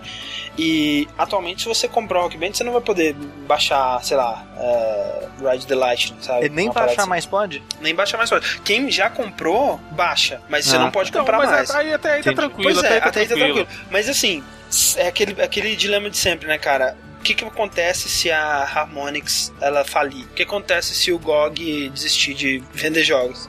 Sabe? Então, aí eles vão ter que dar um jeito. Desistir, desistir. Eles Não. vão ter que te dar serial number pra você baixar no Steam. É. Todo jogo que Não, você aí, comprou lá. aí eu baixo no Pirate Bay sem medo. Sim. Não, Sim, por sim. quê? É, mas aí que tá. Você pode baixar o Fallout 2 no Pirate Bay sem medo, mas eu não posso baixar Sim. meu DLC do Yellow Card. Ah, tá, entendi. Não, mas o que eu tô Não. falando do Pirate Bay é que, tipo, eu paguei por um jogo e o serviço acabou, sabe? Tipo, Aham. Cara, eu vou continuar baixando online, entendeu? é, eu acho que a gente já tocou Eu, nesse eu, assunto já eu não, algumas eu não vezes. vejo problema em pensar assim. É, já tocou nesse assunto algumas vezes. É, acho que a- o Gabe ou alguém falou da Valve que se por acaso. Sim, da Valve eu acho que tá É, salvo. que se por acaso acontecesse isso, eles iam apertar um botão vermelho gigante que tem lá e que vocês podem baixar o jogo pro seu hardware, sabe? Tipo, Sim. Baixa aí pro teu HD. E Por um certo tempo também, né? Vamos lá, o cara que ficou em coma há 10 anos aí, quando ele acordou, ele perdeu todas as compras dele. É, mas sabe o que ele perdeu também, provavelmente? O jogo de Super Nintendo que ele comprou a antes de vida, ficar né, em mano? coma, sabe? É verdade. Pô, a gente tem que. Cara, desapega, velho. Desapega. Não dá pra ficar é, tem que. assim É, fora. não pode ficar sabe? tão pegado. Tipo, É verdade. é, é complicado. Não, Mas eu nenhuma empresa tem essa garantia, isso, velho. Ricardo! É, pois é, cara. E aí? Mas, e aí, perdeu, perdeu, vai ter que comprar de novo. Na, na verdade, o que mais me preocupa com isso, mais uma vez, é o lance. A gente tem que fazer um podcast sobre isso. Preservação Sim. da, da mídia, sabe? É, se, se, tipo, sei lá, Interplay faliu e ninguém comprou os direitos. Tem muito jogo que é assim hoje, sabe? Tipo, jogos que você não consegue. Silent Hill, sabe? Silent Hill, o único jeito de você conseguir Silent Hill 2 é na versão escrota do, Isso é uma merda, cara, mas do uma HD merda. Collection, sabe? Não, tem, tem Na versão de inferior. também. Da versão de PC no Steam, cara. Pois é, é claro, né? É uma maneira de você conseguir a versão legal. Mas tem jogos, por exemplo, sabe? Tem é, jogo de arcade, The Grid, que era uma, uma experiência muito específica, né? Que você não consegue nem emular o jogo hoje em dia. Que você não tem como jogar, sabe? Sim. Não tem como você mostrar pra alguém o que que foi aquele jogo. E esse tipo de coisa é, é preocupante. Eu fico pensando bastante nisso. Ah, cara, tem várias, vários textos da Biblioteca de Alexandria também que, velho, é, pois não é. tem como recuperar hoje em dia. Sim, é, exatamente. Mas, mas uma Beleza, Mas, mas, mas, cara, mas não seria legal se tivesse como? Sim, velho, mas, cara, desculpa. Mas não- que Rick, não, não tem porque você, porque- Ô, Rick, é você tá falando assim, ah, ah, não pode ser melhor porque tem pior, sabe? Não, não, não. Sim, eu, eu tô dizendo que já é melhor, mas que, cara, na situação envolvendo dinheiro do jeito que tá, não tem como ser 100% melhor, cara. Você Não, tá tão. e eu acho sabe, que assim. tipo, já tá muito melhor do que sempre foi, sabe? A gente já tem hoje a Não, Por possibilidade exemplo, ó, de... o André, não o tá, André deu o cara. exemplo aí do Silent Hill 2. Compra usado, 50 conto e já era. Ah, tá, no eBay, né, cara? Mas, é pra, é, tipo, ok, pra gente brasileiro é pior. Mas assim, o que eu tô dizendo é o seguinte, Eu não acho que tá melhor do que tá, porque, tipo, no caso da, da preservação de filme, de preservação de livros e tudo mais, você tem iniciativas é, pra fazer esse, esse, esse essa preservação, Uhum. sabe? E no caso da Biblioteca de Alexandria, pô, foi um incêndio, fudeu tudo, Sim, sabe? sim. Não foi nada planejado. No É, caso já dos aconteceu a mesma videogames- coisa com o estúdio, tipo a MGM. Pois é, no caso do- dos videogames, você não tem alguém que tá dedicando a vida a preservar isso. Você tem, sei lá, o meme, né, que, tá, que é um emulador. O pessoal que faz emulador, você pode dizer que eles estão trabalhando pra preservar, né, os jogos. Mas você não tem, sei lá, uma organização, um museu pra, que tá dedicado a, a preservar a experiência, né? Pô, a gente vai comprar aqui uma... Ou mandar produzir, né, uma cabine nova de The Grid, uma cabine nova de, sei lá, é, de Space Harrier, né, com, com giro 360 graus, uma parada assim. Sim. É, você não tem isso, né? Mas isso isso que, também que faz é parte um pouco da paia. mídia, né, cara? Porque são paradas eletrônicas, né, velho? Eu acho que Sim. conservar paradas eletrônicas, por mais que você. É, é complicado, sabe? Você tem um, um disquete que tem A mídia não funciona mais, sabe? Tipo, tem coisa que envelhece, que não tem como. É, é diferente de um É, livro, é, é diferente de um difícil, quadro, é muito mais sabe? caro. É. E, e mesmo, Ah, a- é. e mesmo essas mídias que são mais, é, mais tradicionais, digamos assim, não é todo quadro que tem a porra de, um- de um- de uma, de um- uma importância, né? Que nego toma tanto cuidado pra conservar como é com a Mona Lisa, sabe? Tem muita pintura menor e coisas mais difíceis assim que realmente, infelizmente, se perde, né, velho? É, Sim, eu sinto que. eu- eu só, É, eu só, não, assim, só quero, só quero dizer que não, não é, é como o Sushi tá falando que, tipo, ah, foda-se, não, não conserva. Eu, eu vejo a importância disso, mas eu não vejo a viabilidade de você conservar 100% de tudo, sabe? Assim, e eu sinto que, tipo, eventualmente, né, essa mídia ela vai ser tão importante, ah, os videogames vão ser vistos tão, com tanta importância quanto filmes, quanto música livro, sei lá. E quando chegar, quando a gente chegar lá, provavelmente a gente vai ter perdido muita coisa, sabe? Não vai ser possível recuperar muita coisa daqui que a gente perdeu nesse processo, eu imagino. É, infelizmente. Eu acho que, tipo, sei lá, do, da era 8 bits pra frente, acho que a gente. Até Atari, assim, a gente. É, Tá, é, mesmo eu- que seja era 8 bit, legalmente, assim, Sim. Ela existe tá no mundo aí, sabe? É, Nintendinho tá preservado pra sempre, sabe? Já tem emulador que roda com 100% de perfeição. Sim. Agora tem muita coisa que não. Por exemplo, experiências online, sabe? Experiências que dependem de servidor, Dark Souls, sabe? Daqui a, daqui a 100 anos. Como é que você vai. Uhum. foda. né, vai, Cara, ser, Journey. vai, vai ser contado nos livros. Como é? é, Journey. Journey é Cara, uma a, a experiência que. Sony tá tipo 2 centímetros de cair no precipício. Ela daqui a Pois é. 3 anos falha e deixa de existir, Daqui a cara. 3 anos a Cadê a Sony já Journey? era, né, velho? Cadê? Fica pra história, era um jogo maneiro. Você vai ver vídeo no YouTube. tatuagem. É. Fica na minha, fica na minha Eu não tatuagem. essa Que que é loucura de isso? vocês. de- de- porra, Não, tem cara. que ter. Não. Eu quero que daqui 100 anos alguém jogue e tenha a mesma experiência que Ah, eu. cara. não. Não, velho. Preservação, Alguém cara. vai Eu jogar quero, uma cara. parada diferente e vai ter outra experiência, ou pior ou melhor que a sua, Mas, velho. mas o Evandro é um trabalho de. Tipo, quem É, se entende, história, tipo, tipo- eu, eu pelo menos, eu me preocupo em saber como as Ah. coisas começaram e como elas chegaram até É, aqui. tipo, cê- cara. o que você tá dizendo, Evandro, tipo assim, ah, a gente teve a guerra do Iraque agora, então foda-se a, a guerra de 100 Sim, anos, mas, sabe? mas não, não, não é isso. É assim, o cara, ele pode. Porra, teve um jogo chamado Journey pra PlayStation 3 e tudo mais. Mas não dá pra exigir que ele vá ter essa mesma experiência. Mas, Mas eu gostaria que maneiro. fosse é outra possível. época. Porque, por exemplo, hoje em dia você pode ver o filme lá da, da, da, da Viagem à Lua lá, a- aquele, sei lá, os primeiros filmes lá, porra. Que a Lula leva um tiro no olho. É, lá. exatamente. Você pode ver esse filme, sabe? E daqui a, É, mas a, 200 a experiência de esse quem filme. viu na- no hype experiência do, não é a mesma. do Não. momento lá, com todo, todo o zeitgeist que Sim. tava rolando, nunca vai ser reproduzida. Mas ainda Não, é mais ok, próxima entendeu? do que você só ler o que, do que, que se tratava o filme. Que seria o caso do que você vai ter pro Johnny, não, por não, o exemplo, Johnny você imagina. pode tentar jogar, de repente, ele sozinho. No, no emulador. No emulador, Assim, numa e- é rede, eu não sei, cara. Tipo, Com bot. Não, você não vai ter aquela experiência. Ah, e eu só digo que assim, é, é- é surreal você esperar que uma empresa se responsabilize pra isso pra sempre, Não, sabe? Eu não acho que ela de- deve ser responsabilidade. Por isso que eu tô dizendo que, tipo, uma das coisas que podia existir é uma, uma iniciativa, uma ONG, sei lá, uma, uma organização de alguma, de alguma forma que sobrevivesse através de doações, alguma coisa assim, que se dedicasse a isso. E a gente não tem isso, E, sabe? e que fosse permitido fazer isso, né? Porque as empresas Ah. se apegam. O incentivo do governo, alguma porra assim, É, sei lá, eu sabe? vejo muito Alguma problema coisa- pra jogo multiplayer online nesse sentido, sim. Mas sei lá, cara, eu vejo. Tem muita. tem- pode não ter uma ONG, mas tem muito colecionador, né? Tem muita gente que, Sim, colecionador que, se, tem. que se empenha em, em manter isso, né, cara? Você vê aquele, aquela. Mas colecionador, colecionador também ele só quer saber do dele, né? Ele quer dizer que tem e foda-se se você quer ver o que ele tem. É, mas isso é. Tudo meio que começa assim, né, velho? Tipo, sempre Ah. tem, é, sei lá, um, co- colecionador de, de uma obra bizarra que de repente doa ou abre um museu ou faz uma parada, né? Sim, Acho sim. que, tipo, a, Ah, gente tá, a gente tá numa mídia jovem, né, nesse sentido, né? É, Ah. Isso não quer dizer que você não tem que se preocupar, né? Eu acho que a, a preocupação que vocês têm é, é válida, né? Eu acho que é, é importante saber as limitações que tem como ser feitas, né, cara? Tipo, não é porque ah, você... O ideal seria, seria ter um, um, gabinete, um gabinete perfeito em estado que funcione para daqui a 2 milhões de anos que você tem que desconsiderar todos os esforços que estão sendo feitos com emulação ou com esse tipo de coisa. né? Sim, não, com certeza. Sem dúvida. E o Rodrigo Oliver, ele disse, fez a de comentário, alguém quer usar camisinha de couro de porco pra ver como é que é? Eu quero, cara. Eu não, É Eu queria também, aí, ó. lá. Não, nem fuder. Porra, eu... Ah, não, curiosidade histórica, porra, eu queria sim. É, é, pô. vocês estão ser É vocês estão também pra ver defendendo como aí, é que é? Caralho, Evandro, vai se fuder, cara, que você não tem nenhuma Vocês querem curiosidade. ser escravo durante uma semana pra ver como é que era, não? É, Não, vai se fuder, cara. Pô, seu maninho, né? Evandro, você nasceu no ano 2000, 2217. Você, não, você só sabe o que é Mario Bros. pelos contos dos seus bisavós, velho. Você não teria curiosidade de jogar a porra do jogo, Eu vou, cara? você, você leu aquele livro, O Jogador, Jogador número 1? Um? Não. Sabe do que se trata? Já ouviu falar? Sei, sei, aham. Então, eu vou meter meu óculos de jogador número 1 um e pronto, mano. Será que pra- vai? Será? Oito. Pois é, esse que é o lance, não sei. Ah. Beleza, é isso aí. Com essa filosófica discussão a gente encerra mais um verso. Queremos agradecer mais uma vez o. Como encerra? o- Não tem pergunta? Tinha um monte de pergunta aí, caralho. Fecha com uma. o- Não? a última pergunta aqui. Lê essa pergunta aí então, Rick. Você mandou? O, o- tá, tá, tá na pauta, a última Ah, coisa tá. da pauta. É a última né? pergunta. Ah, você falou, sei lá. Tá bom. É... o Caio, apenas Caio, ele pergunta como se chama a área da empresa que, de games que escreve a história. Interrogação. Historiadores. História, é, sim, Sim? Redatores. redator. Não, é, é São os roteiristas, né? roteirista. Mano, o cara trabalha no IG, tem podcast de jogo aí, manda pergunta dele. Porra, Caio, eu esperava mais de você, não, velho. Eu acho que. É, não, mas eu acho interessante eu peguei esse pergunta porque, tipo, ele tá, sei lá, talvez querendo escrever pra jogos, considerando a carreira de escritor, né? É, e se você estiver escutando a gente, cara, tipo, uma, uma dica que a gente dá é, tipo, não se foque nisso.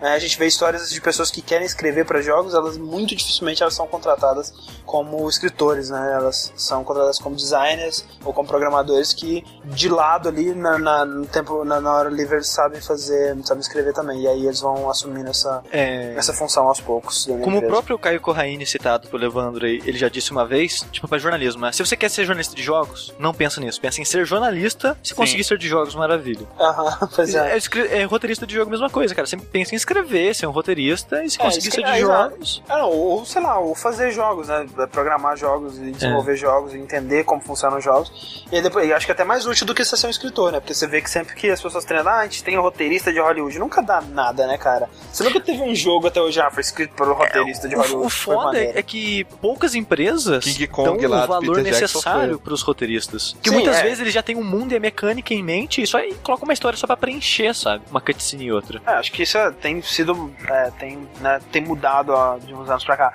Mas assim, é, como se chama a área da empresa de games que escreve score? Não se chama, né? Porque acho que nenhuma empresa, ou a, a maioria, não tem essa. É, eu Essa- acho, eu acho essa que tipo área, Naughty né? Dog, coisa do tipo, sim, talvez tenha, sabe? Mas. Não, mesmo, a Naughty Dog não, nem é um bom exemplo, porque ele tem aquela estrutura meio, meio plana da Valve, né, onde todo Matricial. mundo faz, faz tudo, né? É. Então, é. Então, muito obrigado por sua pergunta, Caio. Muito obrigado pro, ao, ao Fred Loma, que tá aí é, Filtrando. mandando esse chat que, de acordo com ele, tá punk, Levado, Hoje- Ele diria que tá levado da breca? levado a breca. e muito obrigado também a todos vocês que estão acompanhando ao vivo, vocês que estão acompanhando a versão gravada, e aos meus queridos colegas de podcast, Evandro, Rick e Sushi. Obrigado, André. Estamos aí. E até o próximo podcast, que pode ser um Dash ou Vértice, não sei prever o futuro. É. Obrigado por ter menos de 3 horas.